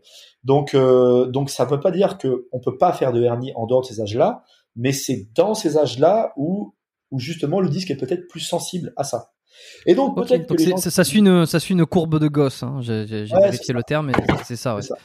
Donc trop jeune, c'est enfin très jeune. En gros, c'est euh, très solide et donc ça, casse moins. Très vieux, c'est très rigide. Donc d'un point de vue mécanique, comment tu l'as expliqué, ça casse pas. Ça, ça, casse moins aussi. Il y aura d'autres problèmes, mais pas ça. Et euh, et euh, et euh, en fait, et peut-être que les gens qui font des Jefferson curl d'Oron à, 100 kg, ils ont peut-être 20 ans. On en reparle. Ce que j'allais dire. Faites-le, faites-le, faites-le quand vous arrivez à ces âges-là et on en reparlera et on verra si vous avez toujours envie de le faire. Enfin, on verra. Hein. Et ça se trouve, et ça se trouve, ça passera bien. Parce qu'il y a des gens chez qui, encore une fois, la génétique fait que ça passera bien. Et il y a toujours des cas extrêmes. Et on peut pas baser, par exemple, ouais, c'était, c'était, c'était un des reproches que j'avais à la, à la vidéo de, de Pierre-Élie, c'est qu'on peut pas baser euh, un argumentaire sur la base d'une personne qui est un peu exceptionnel. Toi, il avait, il avait fait une, comment s'appelle, une partie de cette oui, vidéo le, le champion. Avec, voilà, avec le champion d'haltérophilie qui est, qui est, qui est un peu hors norme. C'est le, c'est le seul mec à avoir soulevé cinq fois son poids, je crois, et il soulevait avec un dos assez rond. Par contre, voilà, c'est déjà, il est capable de soulever 5 fois son poids. Tout le monde n'est pas capable de le faire, déjà, pour commencer. C'est le fameux. C'est le, fameux triangle. Alors c'est une des vidéos que, que Michael Gundil avait fait sur sa chaîne là, il y a quelques temps. Euh, que, je sais pas si tu l'as vu. C'est le triangle. C'est que tout en bas, c'est la population. Tout en haut, ce sont les champions qui sont peut-être cassés mais qui le sentent pas, ou euh, qui sont pas cassés parce qu'ils ont des génétiques hors normes. Et quand tu les vois, tu te dis bah tiens, c'est que c'est possible. Oui, mais c'est possible pour lui lui qui est arrivé jusqu'au bout, alors que tous ceux en bas, euh, s'ils sont pas arrivés jusqu'au bout de la pyramide, c'est parce qu'ils se sont blessés entre temps, par exemple. Exact, c'est exactement ça. Et tu vois, euh, et, je mettrai la vidéo euh, dans, les, dans les, la description pour ceux bah, qui veulent voir. C'est bah, elle est très bien. Bah, ce gars-là, tu vois, il s'est jamais blessé et à l'heure actuelle, il n'est pas blessé. Pourtant, il a soulevé beaucoup de ronds. Et en fait, c'est souvent un argument qui est pris en faveur d'eux. Je dis, ok, d'accord, mais on a un mec qui déjà a une génétique en Et en plus de ça, il a une morphologie particulière, ce gars-là, parce qu'il a une, il a, il a une grosse, il a une grosse scoliose. Et ça, et ça, euh, déjà, on ne sait pas si le fait d'avoir des vertèbres désaxées est un facteur protecteur ou un garant pour le disque, et d'une, mais de deux, c'est que ça réduit le bras de levier en fait hein, sur la flexion, et ça le réduit pas un peu. Donc, euh, parce qu'il a, en fait, lui, il a vraiment les bras. Enfin, quand on le voit, euh, il se gratte, euh, il se gratte les mollets quoi, limite avec ses bras, hein, euh, sans avoir à se pencher quoi. Donc, enfin, j'exagère un peu, mais mais il a, il, a un tout petit tronc et des grands, il a, il a un tout petit tronc et des grands bras. Donc il a forcément un bras de levier sur sa flexion qui est vachement plus petit, quoi. Donc donc moins de flexion, donc moins de contraintes. On en revient à ce que tu disais. Euh, voilà, c'est c'est que c'est qu'il c'est qu'il a des éléments protecteurs et donc c'est un peu le reproche que j'avais. Enfin, c'est c'est c'est c'est on peut pas prendre des cas isolés de personnes qui sont des champions qui ont dans tous les cas s'ils en sont là, ils ont une génétique particulière hein, parce que un champion ne devient pas champion. Enfin, c'est, c'est, il y a beaucoup de travail pour devenir un champion. Il n'y a pas de doute mais il y a aussi de la génétique. Hein. C'est, c'est, c'est pourquoi il y a des mecs qui sont énormes comme, comme Usain Bolt, il massacre tout le monde, on le voit pas arriver nulle part. Ben, c'est que le mec, il a, alors il a, euh, il a, euh, il a une génétique, il a une génétique qui lui permet de le faire et qui, lui a donné une morphologie, qui lui a donné, enfin, des, des, des, des, capacités physiques qui permettent de faire ça. Donc, on peut pas extrapoler euh, ça à Monsieur Tout le Monde. Et donc, c'était un peu le, c'était un peu le, c'était un peu le, le un peu, un peu un des reproches que j'ai aussi par rapport à ça. Mais n'empêche, ça veut dire qu'il y a des gens qui sont capables de le faire. Et, et, et s'il y a quelqu'un qui, qui a soulevé toute sa vie avec 100 kilos de rond, ok, très bien pour lui, c'est très bien. Mais c'est c'est lui, c'est pas, c'est pas, pas, pas, Et alors, ton, ton avis ultime euh, après tout ça sur le squat et le soulevé de terre, parce que ce qu'il en découle aussi beaucoup dans les arguments ou dans les arguments ou dans les dans les camps euh, dans les camps adverses, c'est euh, le squat, le soulevé de terre. Alors, si là on enlève le côté dos rond, si refait avec un dos droit, il va y avoir ceux qui disent c'est génial, ça renforce. Et puis, euh, alors j'ai envie de dire d'un côté un peu l'école Major Mouvement, l'école des nouveaux kinés, tu vois, euh, euh, Major Mouvement qui était passé sur podcast et qui, qui expliquait euh, tout ça. et de l'autre côté, peut-être, on va avoir un peu comme une espèce d'ancienne génération qui serait fait de Rudy Koya, qui serait fait de Gundil, qui serait fait de Lavier, qui dirait en gros, hein, j'espère que je, je, catégorise pas tout le monde, mais bon, ils, me, ils corrigeront si jamais je les place pas au bon endroit. Euh, euh, qui se place plutôt sur soulever terre, euh, squat, pas bon du tout. L'expérience, le ceci, le cela a montré que ça, ça détruisait. c'était pas du bodybuilding, c'était du body destruction. Alors où c'est qu'il faut se placer, sachant que là on n'est plus dans la question du dos on est dans la question du l'exécution est correcte. Ok. Bah alors moi ça va être, on va revenir à on va revenir à du volume. Hein. Enfin, pour moi, il n'y a pas de mouvements qui sont mauvais en soi. Le squat n'est pas mauvais, le soulevé de terre n'est pas mauvais. Ça va être la question de, de, de, de combien t'en. C'est-à-dire que si tu es dans une logique de sport de haut niveau, le sport de haut niveau, de toute façon, c'est pas fait pour, pour être en bonne santé, donc euh, tu auras des problèmes. C'est comme ça. Et à moins d'avoir une génétique, alors là, pour le coup, euh, mais, mais, mais, exceptionnelle, euh, qui dépasse tout. Mais, mais voilà, parce que tu vas avoir des volumes d'entraînement, tu vas avoir euh, un dépassement qui va t'obliger à toujours pousser plus, toujours pousser plus, toujours pousser plus, et tu risques de dépasser les capacités d'adaptation, tu risques de, de, de, faire des erreurs de technique, etc., qui vont te blesser. Et une fois que la blessure est là, ben en fait sur le disque c'est relou parce que si on n'a pas de, de, de, mécanisme, enfin comme on a un mécanisme d'adaptation qui est lent, ben, a, fortiori la cicatrisation sera lente aussi, et elle va dépasser et la, et la cicatrisation qui est lente, eh ben est-ce que ces personnes-là vont attendre d'avoir cicatrisé complètement pour reprendre de la charge et se reblesser à nouveau et tomber dans un cycle de blessure, blessure, blessure, blessure C'est mhm. souvent, c'est souvent, c'est souvent ça qui se passe. Donc, je dirais que dans une logique de sport de haut niveau, c'est pas, c'est pas, c'est pas une bonne chose. Enfin, mais bon, après, voilà, le sport de niveau, c'est fait, c'est fait pour la performance, c'est pas fait pour la bonne santé. Dans une, dans une logique de sport récréationnel, récréatif, euh, je vois pas pourquoi ce serait mauvais. Euh, sachant que quelqu'un ça use pas plus que ça userait pas plus que ça. Fait avec non, euh, non, la bonne exécution, les bonnes charges, le bon volume. Voilà, voilà, c'est c'est ça quand c'est quand on trouve la bonne alchimie entre la technique bien réalisée qui prévient de taper les grosses fins d'amplitude en répétition. Si on charge vraiment progressivement et qu'on respecte euh, les temps d'adaptation des tissus, si euh, surtout dans les phases un peu critiques, quand il y a la vélocité et beaucoup de volume dans les entraînements, on fait quand même gaffe d'avoir une bonne technique, bah pour moi, moi je vois pas pourquoi ce serait problématique. Ça, ça reste des mouvements qui, je pense, on est largement capable de faire, et je pense que de manière générale, hein, nos modes de vie sous-chargent vachement ce que notre corps est capable de faire. Donc je pense, je, je serais plutôt à me ranger du côté de la, de la, de la nouvelle génération, à la condition que le geste soit bien fait et à la condition que les temps d'adaptation soient bien, soient, soient, soient, bien respectés. Ce qui fait quand même pas mal de conditions qui sont pas toujours respectées. Hein. Euh, mais ça veut dire quoi un temps d'adaptation? C'est euh, une fois par semaine, deux fois par semaine non, non, non, non, Ah non, non, non, non. Ce qui fonctionne bien, c'est un peu fréquemment. Au contraire, je pense que je pense que le, les stratégies de un peu fréquemment, c'est bien. Mais euh, ça correspond à quoi un peu fréquemment Bon, moi, enfin, euh, sur un, alors par exemple, si un débutant qui vient me voir, enfin, si j'ai un, un, patient qui vient me voir, qui me dit, j'ai jamais fait de CrossFit, j'aimerais m'y mettre, euh, qu'est-ce qu'il faudrait que je fasse? Ok, donc moi, je lui donnerais, je lui dirais, je lui dirais, tu, tu peux y aller quatre fois par semaine, enfin, ça, il n'y a pas de problème. Par contre, faut que, au début, pendant au moins, allez, je dirais, au moins, au moins 3-4 mois, il n'y ait pas de poids pour apprendre l'altéro correctement et tant que les gestes sont pas bien faits, barre à vide, eh ben, on charge pas. Et après, on va charger vraiment progressivement pour se dire que aller taper du lourd, lourd, vraiment, enfin, aller se mettre euh, dans des WOD où on va euh, vraiment mettre de, la charge et vraiment se taper dedans, faut compter deux ans et demi, quoi. Vraiment, avant de se dire, euh, je me, je me, enfin, je me rentre dedans bien. Ça veut dire qu'avant, on peut quand même bien se rentrer dedans. Tout ce qui a poids de corps, par exemple, il peut envoyer et se, et se mettre mal, hein, ça y a pas de problème.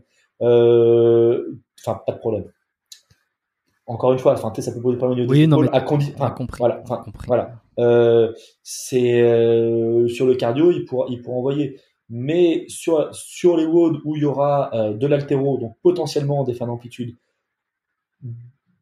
parce que il maîtrisera pas très bien le geste. En plus ça, il y aura de la vitesse. Eh ben, je lui demanderai de sacrifier la charge au début. Et hmm. quand il aura bien la technique, bien, bien le truc, qui sera bien maîtrisé et que ses capacités du disque auront bien augmenté, il pourra, je sais qu'il contrôlera l'amplitude, donc il pourra mettre un peu plus de charge. Ok, donc tout ça, tout ça intelligemment, euh, fait, fait de manière progressive pour éviter, euh, par exemple, de, euh, de développer, comme disait Gundil, Michael Gundil dans le deuxième épisode que j'avais avec lui, pour éviter de développer des pathologies rien qu'en regardant. Ça, ça, va. Je sais pas si tu as eu l'occasion, parce qu'il est sorti il y, a, pas longtemps là, l'épisode avec Gundil qui, qui, qui, cartonne, enfin qui cartonne, euh, dans le sens euh, positif négatif, parce que y a, y a, les commentaires sont sont un petit peu euh, sont dans, dans, dans les deux camps, ceux qui le trouvent génial, ceux qui le trouvent génial et ceux qui le trouvent euh, bah, absolument pas génial. Euh, je t'invite à l'écouter l'épisode là, c'est le 133 peut-être je crois, 133 avec euh, avec Michael Gundil qui euh, ouais, ouais il est parti en trombe là sur notamment sur YouTube. Les commentaires sont sont alors moi je, je, les regarde je, peux plus regarder. Il y en a trop qui sont tombés là. J'ai j'ai laissé tomber le truc. Mais et il dit ça à un moment donné. Et bah, tu sais je sais pas si tu le connais mais il est très très très très strict dans ses dans ses décisions, dans ses dans ses trucs, tout ça. Donc c'est ce qu'il disait. Et euh, effectivement, il y en a beaucoup qui se sont blessés, mais euh, mais avec une pratique intelligente comme comme tu l'as comme tu la promeus maintenant, ça paraît ça paraît euh, plus safe. C'est raisonnable. Et après et après bon bah voilà, il y a des gens, t'en as. Enfin moi tu vois c'est un peu ce que j'ai fait pour moi tu vois le, le la progression sur le crossfit, etc. Ça fait un moment que j'en fais. Quand j'ai passé à l'altéro, je me suis vachement restreint un long moment avant de me mettre euh, du poids. Et dès que je sens que j'ai pas la technique parce que parce que il euh, y a trop de poids, parce que je suis fatigué, parce que il y a trop de répétitions, je descends les poids. C'est, c'est, Hmm. mais après, toi, c'est ce qui est, ce qui est un peu problématique avec le CrossFit ou l'altéro ou le, ou le sport, c'est le côté, c'est qu'il y a, c'est qu'à un moment, il y a un côté recherche de performance. Et c'est, la- et c'est la recherche de performance qui Que est tu joues, problématique. que tu, fi- ouais, tu Voilà. finis par jouer. C'est la recherche de performance qui est problématique plus que réellement le, le, le, le, le, le mouvement en soi. Et, euh, On a, ouais, et euh, je me rappelle plus, je voulais dire un truc, mais c'est bon, ça m'est sorti. Vas-y, je te laisse. Ouais, excuse, je- des fois je, je, coupe, mais parce qu'il y, a des- il y a des choses qui me viennent. Alors, on a beaucoup entendu que la rotation euh, lombaire, alors le, le rotation c'est un mouvement que les, les lombaires sont capables de faire, hein, flexion, extension, rotation, inclinaison, mais on, on entend beaucoup que la rotation euh, serait dangereuse, euh, ça ferait du cisaillement. Euh, tu, tu nous as dit tout à l'heure qu'avec les, les modèles dans les études où ils ont essayé de, en fonction de la euh, du sens de la contrainte, il va y avoir différentes problématiques sur les plateaux ou sur le disque. Est-ce que par exemple faire de la rotation avec un élastique ou avec une poulie Est-ce que ça ou, ou sur des crunchs, sur des abdos Tu vois, on entend beaucoup. Ouais, non, travailler en cisaillement, euh, euh, c'est pas le c'est pas le mieux. Enfin, je pense que, alors, alors, avec une poulie, avec un élastique ou avec un crunch, je pense qu'il y aura pas de, je, doute vraiment de la capacité de, ce type d'exercice-là à- à poser problème au disque, vraiment. Euh, pour, plusieurs raisons. Alors, en effet, sur les modèles théoriques, hein, euh, la rotation, ça fait, ça fait du cisaillement, enfin, ça fait du cisaillement. Ça fait, euh, en fait, on a les fibres de notre disque qui sont, qui sont orientées, qui sont, dans notre annulus en fait. On a une succession de lamelles avec des fibres, avec des fibres de collagène qui sont qui ont une orientation croisée. Donc, on a une orientation qui est oblique du bas vers le haut, à peu près autour de 40-45 degrés en fait, de cette manière. D'accord. Ouais. Et on a euh, d'une lamelle sur l'autre, on a des fibres qui sont croisées, euh, qui ont Dans les deux une, sens. une- dans les deux sens. Donc en fait, Joli quand on panier, tourne, voilà, euh, ça fait vraiment le- la pelure d'oignon, mais avec euh, comme si on imagine que d'une pelure sur l'autre, ça fait un truc, euh, un truc vraiment avec des fibres qui vont, qui vont à l'opposé. Donc en fait, ça, ça veut dire quoi? Ça veut dire que quand on tourne, on, on tourne. Quand on tourne, il n'y a qu'une moitié des fibres qui sont mises en tension. Donc il n'y a qu'une moitié des fibres qui participent à la limitation du mouvement. Mais, il y a quand même des mais, parce qu'il y a quand même des choses qui sont bien faites hein, dans le corps, il y a les zygapophyses qui sont derrière. Et les zygapophyses qui sont derrière, en fait, c'est des structures qui sont relativement hein, de manière générale, hein, il y a des variations anatomiques, mais dans l'ensemble, au niveau lombaire, elles sont relativement sagittalisées. Et si elles sont sagittalisées, ça veut dire que elles vont limiter le mouvement, en fait. C'est-à-dire que elles vont venir en impaction l'une de l'autre, et en fait, on va avoir assez peu de mouvement. Et Ouais. même quand on est dans des ouais. positions de flexion, quand on sort les, quand on sort les zygapophyses là de l'une de l'autre là et, et qu'on a la possibilité de mouvement, on a des mouvements qui sont quand même relativement faibles. Et honnêtement, sur du crunch, vraiment sur des abdos croisés, je, je, je- Ok, tu quelqu'un qui quelqu'un quelqu'un qui n'a pas mal au dos, qui ne s'est jamais fait mal au dos, je, honn- honn- honnêtement, ça posera pas de problème. Quelqu'un qui a mal au dos à l'heure actuelle, ce sera, c'est, c'est- ça pourra lui faire mal, mais je pense que c'est pour d'autres raisons. Et je doute que ce soit vraiment problématique. Par contre, ramasser, ramasser quelque chose de lourd euh, en flexion et en se tournant et en forçant, ok, là, là, c'est pas la même chose. Mais par, mais encore une fois, c'est la charge qui va, enfin, c'est, c'est, on est encore, euh, c'est encore une histoire de, de, d'intensité de charge qu'on met, quoi. Et, et alors le fameux lumbago, lumbago qui est, on se, on se Ouais. bloque le dos, on se fait mal au dos, il y a une douleur, alors que ça soit sur un mouvement de flexion ou on relève quelque chose, c'est- c'est- bon, on entend souvent ça, euh, surtout sur de la rotation ou les espèces de faux mouvements. Euh, c'est quoi le c'est quoi un lumbago? Est-ce que il y a, y a plusieurs sortes? Est-ce que c'est parce que le disque coince? Est-ce que c'est parce que ça réveille quelque chose qu'il y avait déjà? Est-ce que c'est juste un spasme musculaire? Ça aussi c'est euh, un, un mystère à la fois un mystère. Voilà. Si je suis très honnête et qu'on prend vraiment le côté, euh, le côté scientifique pur et dur, je dirais que, eh ben, on n'en sait pas grand chose. Euh, Et oui, ce que j'ai entendu il y a- aussi récemment. il y a sans doute, il y a sans doute, il y a sans doute pas mal de, de, de profils différents. Et moi, de ce que je vois des patients, le mot lumbago, hein, c'est juste le mot latin pour dire qu'on a mal au dos. hein. Donc, euh, et, euh, Des, des fois, c'est le médecin qui, euh, qui marque euh, lombalgie. Alors le patient, il est tout content, il a son diagnostic. ouais. En fait, ça veut dire qu'il a mal au dos, quoi. C'est- Oui, voilà, c'est lombalgie, ça- douleur au dos. Merci. Ouais, ça veut, ça pas dire. Et, et le lumbago, c'est euh, c'est la manière savante de dire mal au dos parce que euh, c'est dit en latin. Mais voilà. Et donc le lumbago, ça réfère souvent à la lombalgie aiguë.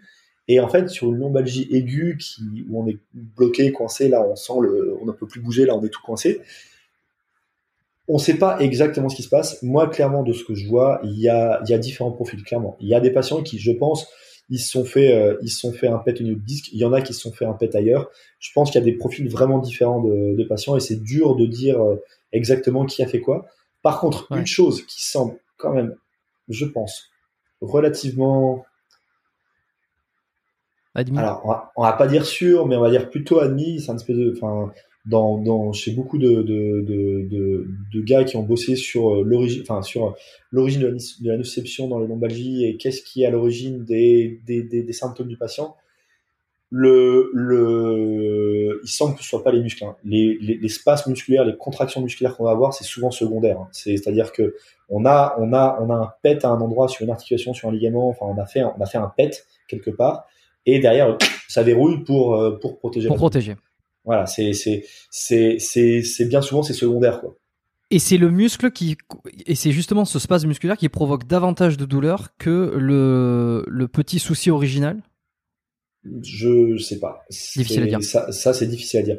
Je pense que je pense que je pense que dans tous les cas, souvent, alors c'est pas tout le temps, hein, mais souvent la douleur est souvent disproportionnée par rapport à la gravité du problème. C'est souvent ça, pas tout le temps, mais souvent.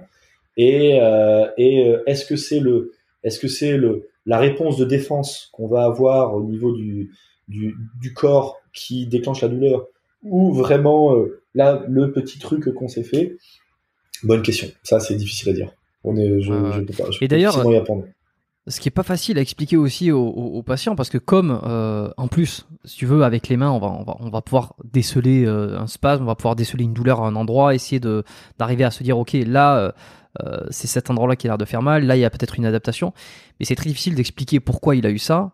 Euh, et d'en affirmer absolument à 100%, ben, c'est le muscle qui fait mal, c'est l'articulaire qui fait mal, parce qu'il peut y avoir aussi un petit peu les deux, et c'est souvent euh, un peu délicat. Bah, bah les patients, et surtout, et, ouais, et surtout, c'est qu'il y, a pas mal de patients qui sont en demande d'une d'une explication exacte, quoi. Et, et donc c'est là où, où en fait, où là pour le coup, où moi, où la, la, on a le mur perméable entre la entre la théorie et la pratique, et où des fois, quand tu as un patient qui est ultra demandeur de, d'une explication, mais ben, parfois je donne une explication qui est peut-être pas parfaite, je le sais, oui. mais cette explication va doit répondre à moi plusieurs éléments. Et donc là, on sort un peu de la méca et on arrive sur, la, sur le management du patient, où pour le coup, bah, il faut que ça le rassure, c'est-à-dire que il comprenne que son problème n'est pas forcément grave et que ça va évoluer correctement donc premier truc, ça doit, ça doit, on doit arriver à faire la réassurance cognitive avec ça. Le deuxième truc, le modèle que je lui donne d'explication doit lui redonner le contrôle sur le problème, c'est-à-dire lui montrer que lui, enfin que en faisant certaines actions, etc.,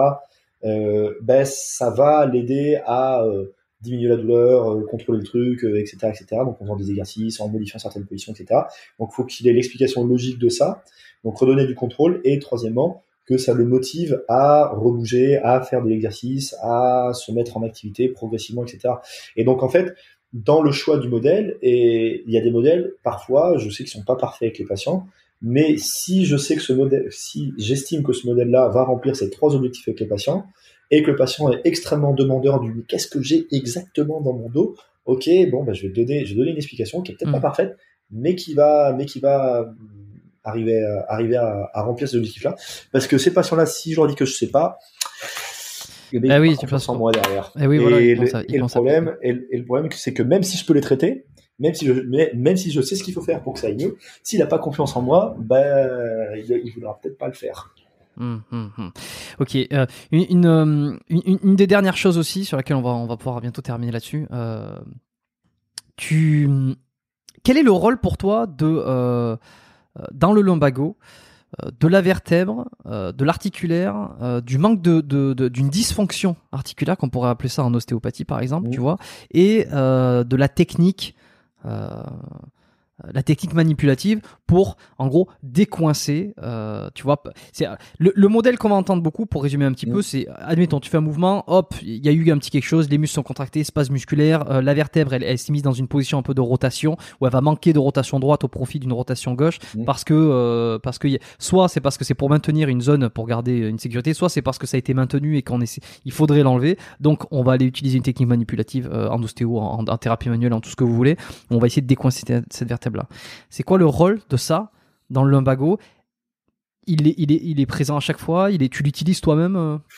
Alors moi, je n'utilise pas trop ces modèles-là. Je, t'avoue que sur, ces, modèles pathologiques-là, je suis un peu sceptique. Enfin, je suis pas... Euh, en fait, disons que quand on prend, quand on prend euh, les études de prévalence qui ont été faites, euh, les bonnes études de prévalence qui ont été faites pour essayer de déterminer quelles étaient les sources de nociception chez les patients lombalgiques. Alors, c'est pas fait chez les lombalgiques aigus. Donc ça, c'est c'est c'est c'est un peu l'extrapolation que je suis en train de faire. Mais sur des lombalgiques chroniques, ça a été fait où en fait les, les, meilleurs moyens de connaître les sources de nociception dans le dos en fait c'est faire des, des ce qu'on appelle du diagnostic par injection. Donc c'est des techniques un peu un peu barbares hein, où on va anesthésier certaines articulations on va faire des blocs des blocs nerveux sur sur euh, sur la branche enfin sur la branche euh, sur la branche postérieure de la racine qui va vasculaire enfin qui va énerver la, la zygapophyse ou sur la branche qui va qui va énerver euh, la, la sacroiliaque ou on va faire une discographie de provocation dans le disque. Enfin des des trucs un peu barbares mais qui permettent d'être sûr que chez ce patient-là, on a une surdociception qui vient du disque, de la zygapophyse, de la sacroiliaque, etc., etc. Et en fait, de ce qui ressort, alors c'est pour les chroniques parce que ça c'est des, des procédures qui sont un peu barbares, hein, qu'on fait pas tout le monde comme ça. Et habituellement c'est réservé aux patients qui sont vraiment en bout de course, un peu où on sait pas trop quoi faire et le et il y a potentiellement des actes invasifs qui vont être envisagés derrière. Ben, la zygapophyse, là, la prévalence des nociceptions qui viennent de la zygapophyse est extrêmement faible et extrêmement basse. Donc déjà, il y a ce truc-là. Alors, on va me dire que je suis en train de faire une comparaison de deux populations différentes et c'est pas tout à fait, tout à fait comparable. Je suis d'accord, mais pour le coup, ça, c'est un truc qui, qui, qui, qui, moi, me fait dire que peut-être la zygapophyse, c'est peut-être pas le principal truc. Après, euh, ces modèles de, de, de, de, vertèbres un peu en rotation ou autre, j'ai, je suis, je suis pas, Enfin, c'est pas les modèles que, que j'utilise. Enfin, j'ai pas été formé comme ça. C'est pas les modèles que j'utilise. Et pour, pour, le coup, je regarde ça un peu de manière un peu sceptique. J'ai peut-être tort, mais euh, voilà, c'est pas trop les modèles que moi j'utilise. D'accord. Bon, ça, ça, laisse ouvert à d'autres d'autres réflexions futures, ça, sur sur d'autres épisodes avec d'autres personnes peut-être qui qui auraient envie d'en discuter, euh, qui ouais. les, les, les, Je pense qu'on avance progressivement comme ça. Je pense je pense je pense qu'ils seront mieux placés que moi pour en discuter. Ouais. Ok, très bien. Des dernières petites choses rapides, euh, collagène, le fait de prendre du. Alors, on a vu que euh, le disque était fait de collagène beaucoup. Mhm. Euh, alors, euh, mais il est peu vascularisé. C'est un peu le problème. Mhm. Si on prend beaucoup de collagène, c'est bon En pour la peau, c'est bon pour les tendons. Ouais, c'est bon pour. Encore que les tendons sont. Ouais. Ouais. Alors, bah, en fait, en- Effet, bénéfice. alors je si si ça alors j'en ai aucune idée, mais si ça a un effet, ce sera ultra marginal. C'est-à-dire c'est pas Sur le disque, hein, on est d'accord. Hein. Ouais. On est. C'est pas parce qu'on bouffe du collagène qu'il va, qu'il va aller, qu'il va aller se mettre sur le disque. Le collagène du disque, il a été créé par les cellules du disque, en fait. Et, euh, et en fait, euh, non, enfin, je- honnêtement, je, je sais pas si ça a été testé, s'il y a, s'il y a des études sur le sujet, mais je doute très, très fortement de, de la pertinence de, de bouffer du collagène pour avoir des disques solides. hein. Vraiment. Pour les ligaments, ça prend un peu plus de sens puisque c'est euh, plus vascularisé, comme tu m'as dit. Pe- Peut-être, mais c'est pas parce qu'on bouffe du collagène que ça que ça va aller que ça va aller- que ça va aller se mettre là. Encore une fois, c'est les, les aliments qu'on mange, ils vont être euh, entre guillemets euh, fragmentés euh, par le corps. Et euh, le collagène, c'est une protéine, ça va être fragmenté en acides aminés qui vont partir dans le dans le sang et c'est des acides aminés qui vont arriver après à la s'appelle dans la cellule, enfin dans la zone qui doit être travaillée et la cellule, elle va prendre les aminés, elle va les assembler pour pouvoir faire un, pour pouvoir faire une protéine derrière. Ouais. C'est pas le collagène qui va se transposer en fait. Donc euh, donc ça, je pense que c'est une vision un peu, un peu trop, un peu trop, un peu trop directe de, de du métabolisme. Et je suis Hmm. vraiment pas convaincu que ça se passe comme ça. Ok. Euh, qu- quoi qu'il en soit, tu ne, tu ne décommandes pas euh, le- les compléments alimentaires? Est-ce qu'il y en a, Oh non, bah, par rapport non. à tout ce qu'on a dit, euh, est-ce qu'il y en a certains qui prendraient plus de sens On pense beaucoup à la glucosamine aussi, tu vois, d'un point de vue articulaire. Non, je, honnêtement, je, suis- pareil, je, suis un, peu sceptique de ces, du côté, du côté bénéfique. Alors, en, en, en, en, ma- en macronutriments, enfin, la gestion des protéines, la gestion des, des carbos, enfin, t'es du, du, carbe et des, et du glucose, enfin, enfin, la, gestion du glucose, la gestion de, des protéines et la gestion des, des acides gras essentiels, ça, dans la performance sportive, clairement, ça a un rôle. Ça, il n'y a pas de doute. Sur les compléments, plus de micronutriments, je suis plus, je suis un peu plus sceptique pour le coup. Euh, Est-ce que ça a un réel rôle? Je suis pas, je suis pas un expert en nutrition, donc euh, je peux difficilement euh, m'avancer là-dessus. Mais de mon point de vue, et ça n'engage que moi, c'est que mon point de vue, je suis pas sûr que c'est un réel, un réel intérêt. Ça fera pas, ça fera pas de mal d'en prendre. Donc dans le pire des cas, bah ça sert à rien. Et dans le meilleur des cas, bah, ça fait quelque chose, mais bon, bah, j'ai tort. Voilà. Toi, tu prends rien, que- par exemple. non, non, non, non, non, je, non, non, non, non, non, non, moi c'est, enfin, je gère, je gère les protes et les acides, enfin les acides gras, c'est tout. Hum. Que j'essaye d'avoir un, apport en prot assez important quand je m'entraîne, plus, plus important que quand je m'entraîne pas. La, la, zététique, ça te parle, les zététiciens? Ouais, ouais, ouais. Ouais. alors c'est quoi? Ça serait une parce que alors à un moment donné, c'était attaqué. Euh... Non, ça c'est quelque chose.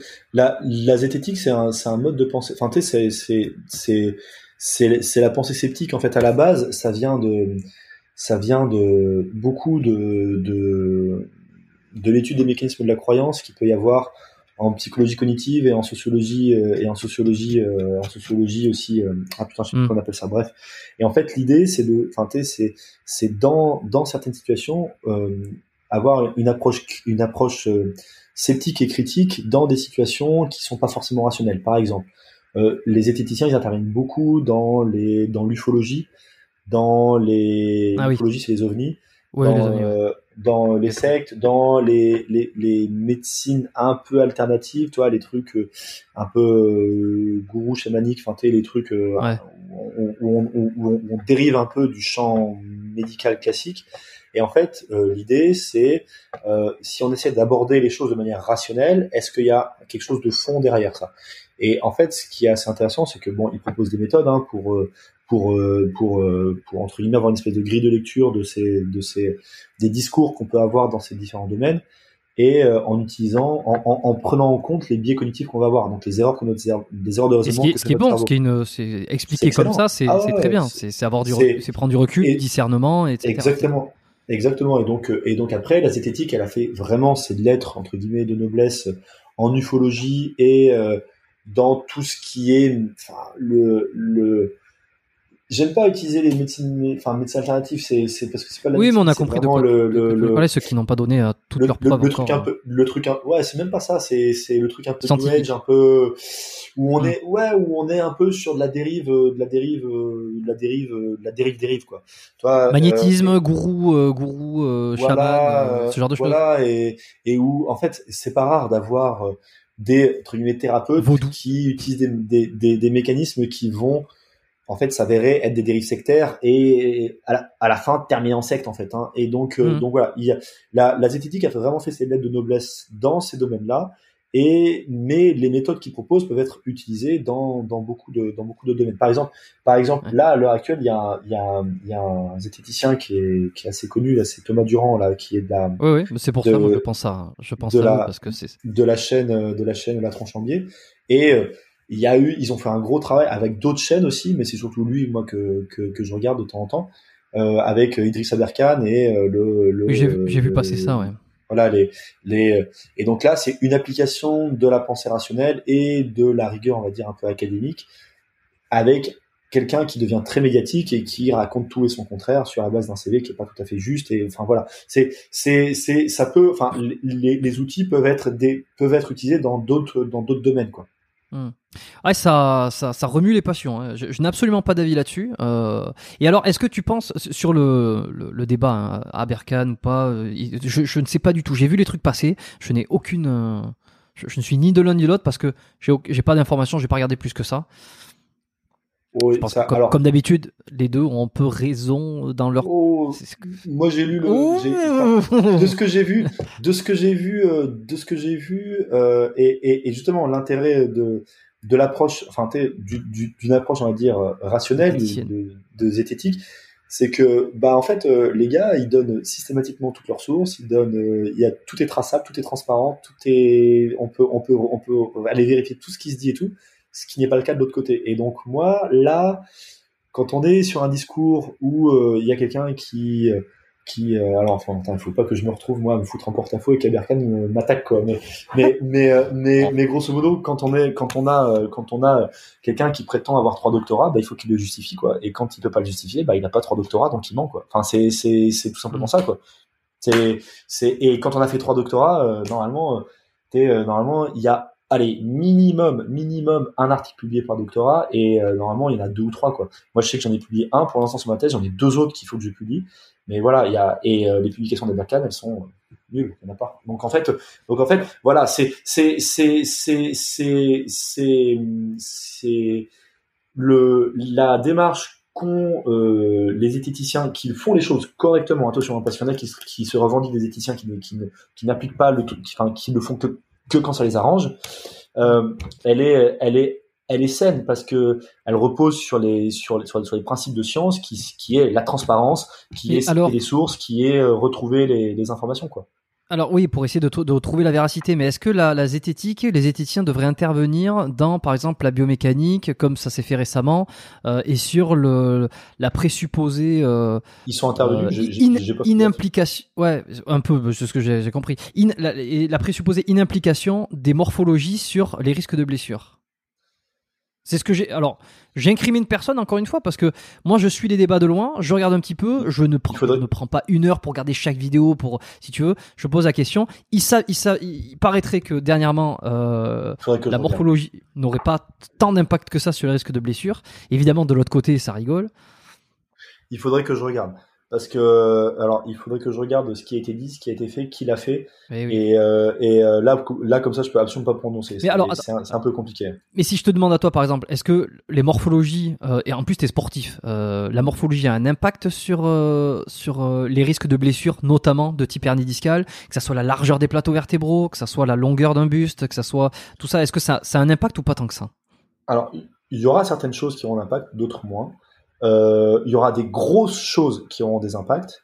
Euh, je pense, par exemple, euh, ça dans les, il y a certes dans, en, il y a des choses qui, qui, qui, pourront avoir un impact, mais c'est pas, on n'est pas à un niveau de détail. Enfin, disons que c'est, c'est ce truc-là, c'était il y a avant, enfin, quand on reprend les vieux concepts de mécanique, euh, il y avait euh, cette, euh, cette idée que tout, tout devait être normé exactement, euh, tout devait être aligné parfaitement droit, machin, etc.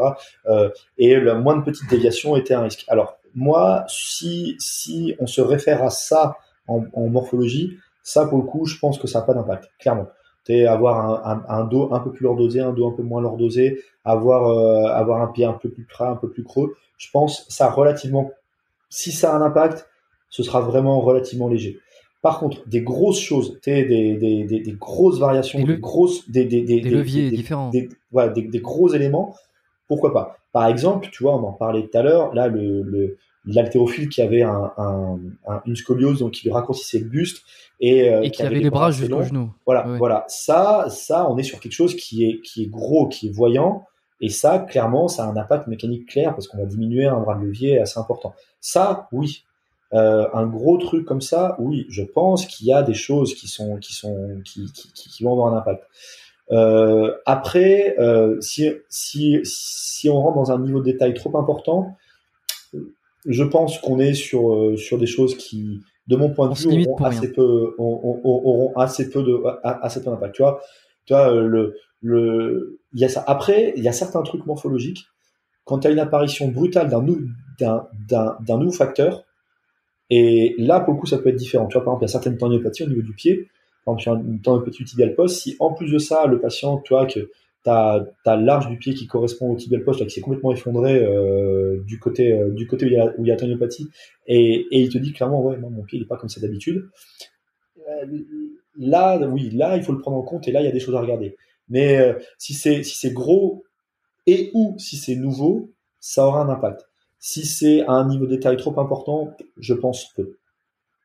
Tu vois, le, le bilan le bilan morphostatique, comme j'ai appris à le faire moi à l'école de kiné, je le fais plus du tout parce que je pense que il y a un niveau de détail trop important. D'accord. Ok. Euh, bah écoute, euh, on je va sais finir- pas si c'est je sais pas si c'est euh, si c'est euh, si c'est C'est euh, très la clair. que tu voulais Et- ou Et il n'y a, y a pas de réponse que je veux. D'ailleurs, s'il n'y a pas de réponse, c'est pas grave. C'est non, non. Moi, je, je, je, je, je, je me demande, je me pose des questions, on en discute, et puis voilà ce qu'il en sort. C'est un, c'est ton, c'est ton avis. Mais moi, de ce que j'ai l'impression un petit peu, c'est que finalement, euh, on remet un peu la balle au centre sur tout ça. Il y a du modèle Ouais. biomécanique, il y a du modèle euh, adaptatif euh, euh, bio- biologique. Euh, on est, on se recentre, on, on fait preuve un peu de compréhension, et puis, euh, et puis voilà. Finalement, chacun a un petit peu. J'ai l'impression, chacun a un petit peu raison. Mais de toute façon, oui. c'est une question de biais parce que chacun a l'impression d'avoir raison. Et puis chacun a, a, a, raison sur une partie. Alors des fois après c'est la façon dont c'est dit fait passer la chose comme extrême. Je pense que euh, Major Mouvement qui dit euh, le dos il se renforce etc. Il a raison. Euh, mais quand Gundil dit ben oui mais ça casse au bout d'un moment, ben il a raison aussi. Euh, Gundil ou, euh, ou quelqu'un d'autre. Hein. Pareil pour euh, une certaine forme de zététique ou pour, pareil, pareil pour la morphologie. Oui ça a un impact mais peut-être pas tant dans certaines situations et peut-être euh, que ça peut limiter aussi dans dans, dans certaines formes. Donc c'est voilà, on, a un peu euh, raccordé tout le monde. Quoi. Ouais, c'est ben en fait c'est oui, il y a y a y a la ouais euh, la, mécanique avant on, avait observé ça avec un niveau de détail trop important et on extrapolait euh, des données qui enfin on, on extrapolait des résultats à des situations qui ne correspondaient pas et quand on quand on quand on quand on lit correctement les papiers et qu'on et qu'on interprète correctement les données et qu'on ne leur fait pas dire ce qu'elles ne disent pas, en fait, on retombe à un truc qui est beaucoup plus rationnel et beaucoup plus logique en fait. C'est ça. Et bon, c'est c'est c'est un peu comme comme tu dis, on met un peu la balle au centre, mais euh, voilà. Bon, eh ben c'est super. Euh, on termine là-dessus. Te remercie Jean-Philippe. C'était, euh, eh ben, bah écoute, moi, je... moi je me suis régalé hein, sur des sur des sujets parce que c'est il y a de la passion, il y a de la compréhension, il y a de la physiologie, il y a du corps humain, à peu près tout ce que j'aime finalement et, euh, et, et, ce dont j'aime parler sur ce sur ce podcast. Euh, voilà, Super. technique aujourd'hui. J'espère que ça, ça aura rejoint euh, beaucoup de, de monde, même les les moins euh, thérapeutes, enfin moi les, les, les, moins experts euh, dans le, le domaine. Euh, J'espère qu'on n'aura pas perdu euh, grand monde. Je pense pas. C'était assez clair. Je suis très content. Je te remercie encore une fois. Merci à tous d'avoir écouté ce podcast. Les notes, les ceci, les cela. Je vous répète pas parce que je vous le dis à chaque à chaque épisode. Donc rendez-vous lundi prochain pour un prochain épisode. Reste avec moi deux minutes. Ouais. J'ai deux trois petites choses à te dire avant qu'on qu termine. Merci à tous. À la semaine prochaine. Bye. Merci.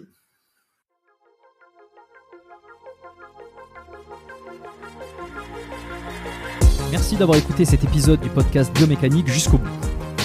Vous pouvez l'envoyer à deux de vos amis ou le partager sur vos réseaux sociaux. Merci également de lui mettre une note de 5 étoiles avec un petit commentaire sympa. C'est ce qui me permet de mieux ressortir dans les classements. Laissez-moi votre email sur biomécaniquepodcast.com slash lettres et je vous enverrai l'épisode de la semaine ainsi que la lettre biomécanique une fois par mois où je vous partage mes meilleurs conseils et recommandations. Vous avez écouté le podcast Biomécanique. Je suis Jérôme Cazerolle et je vous dis à très bientôt.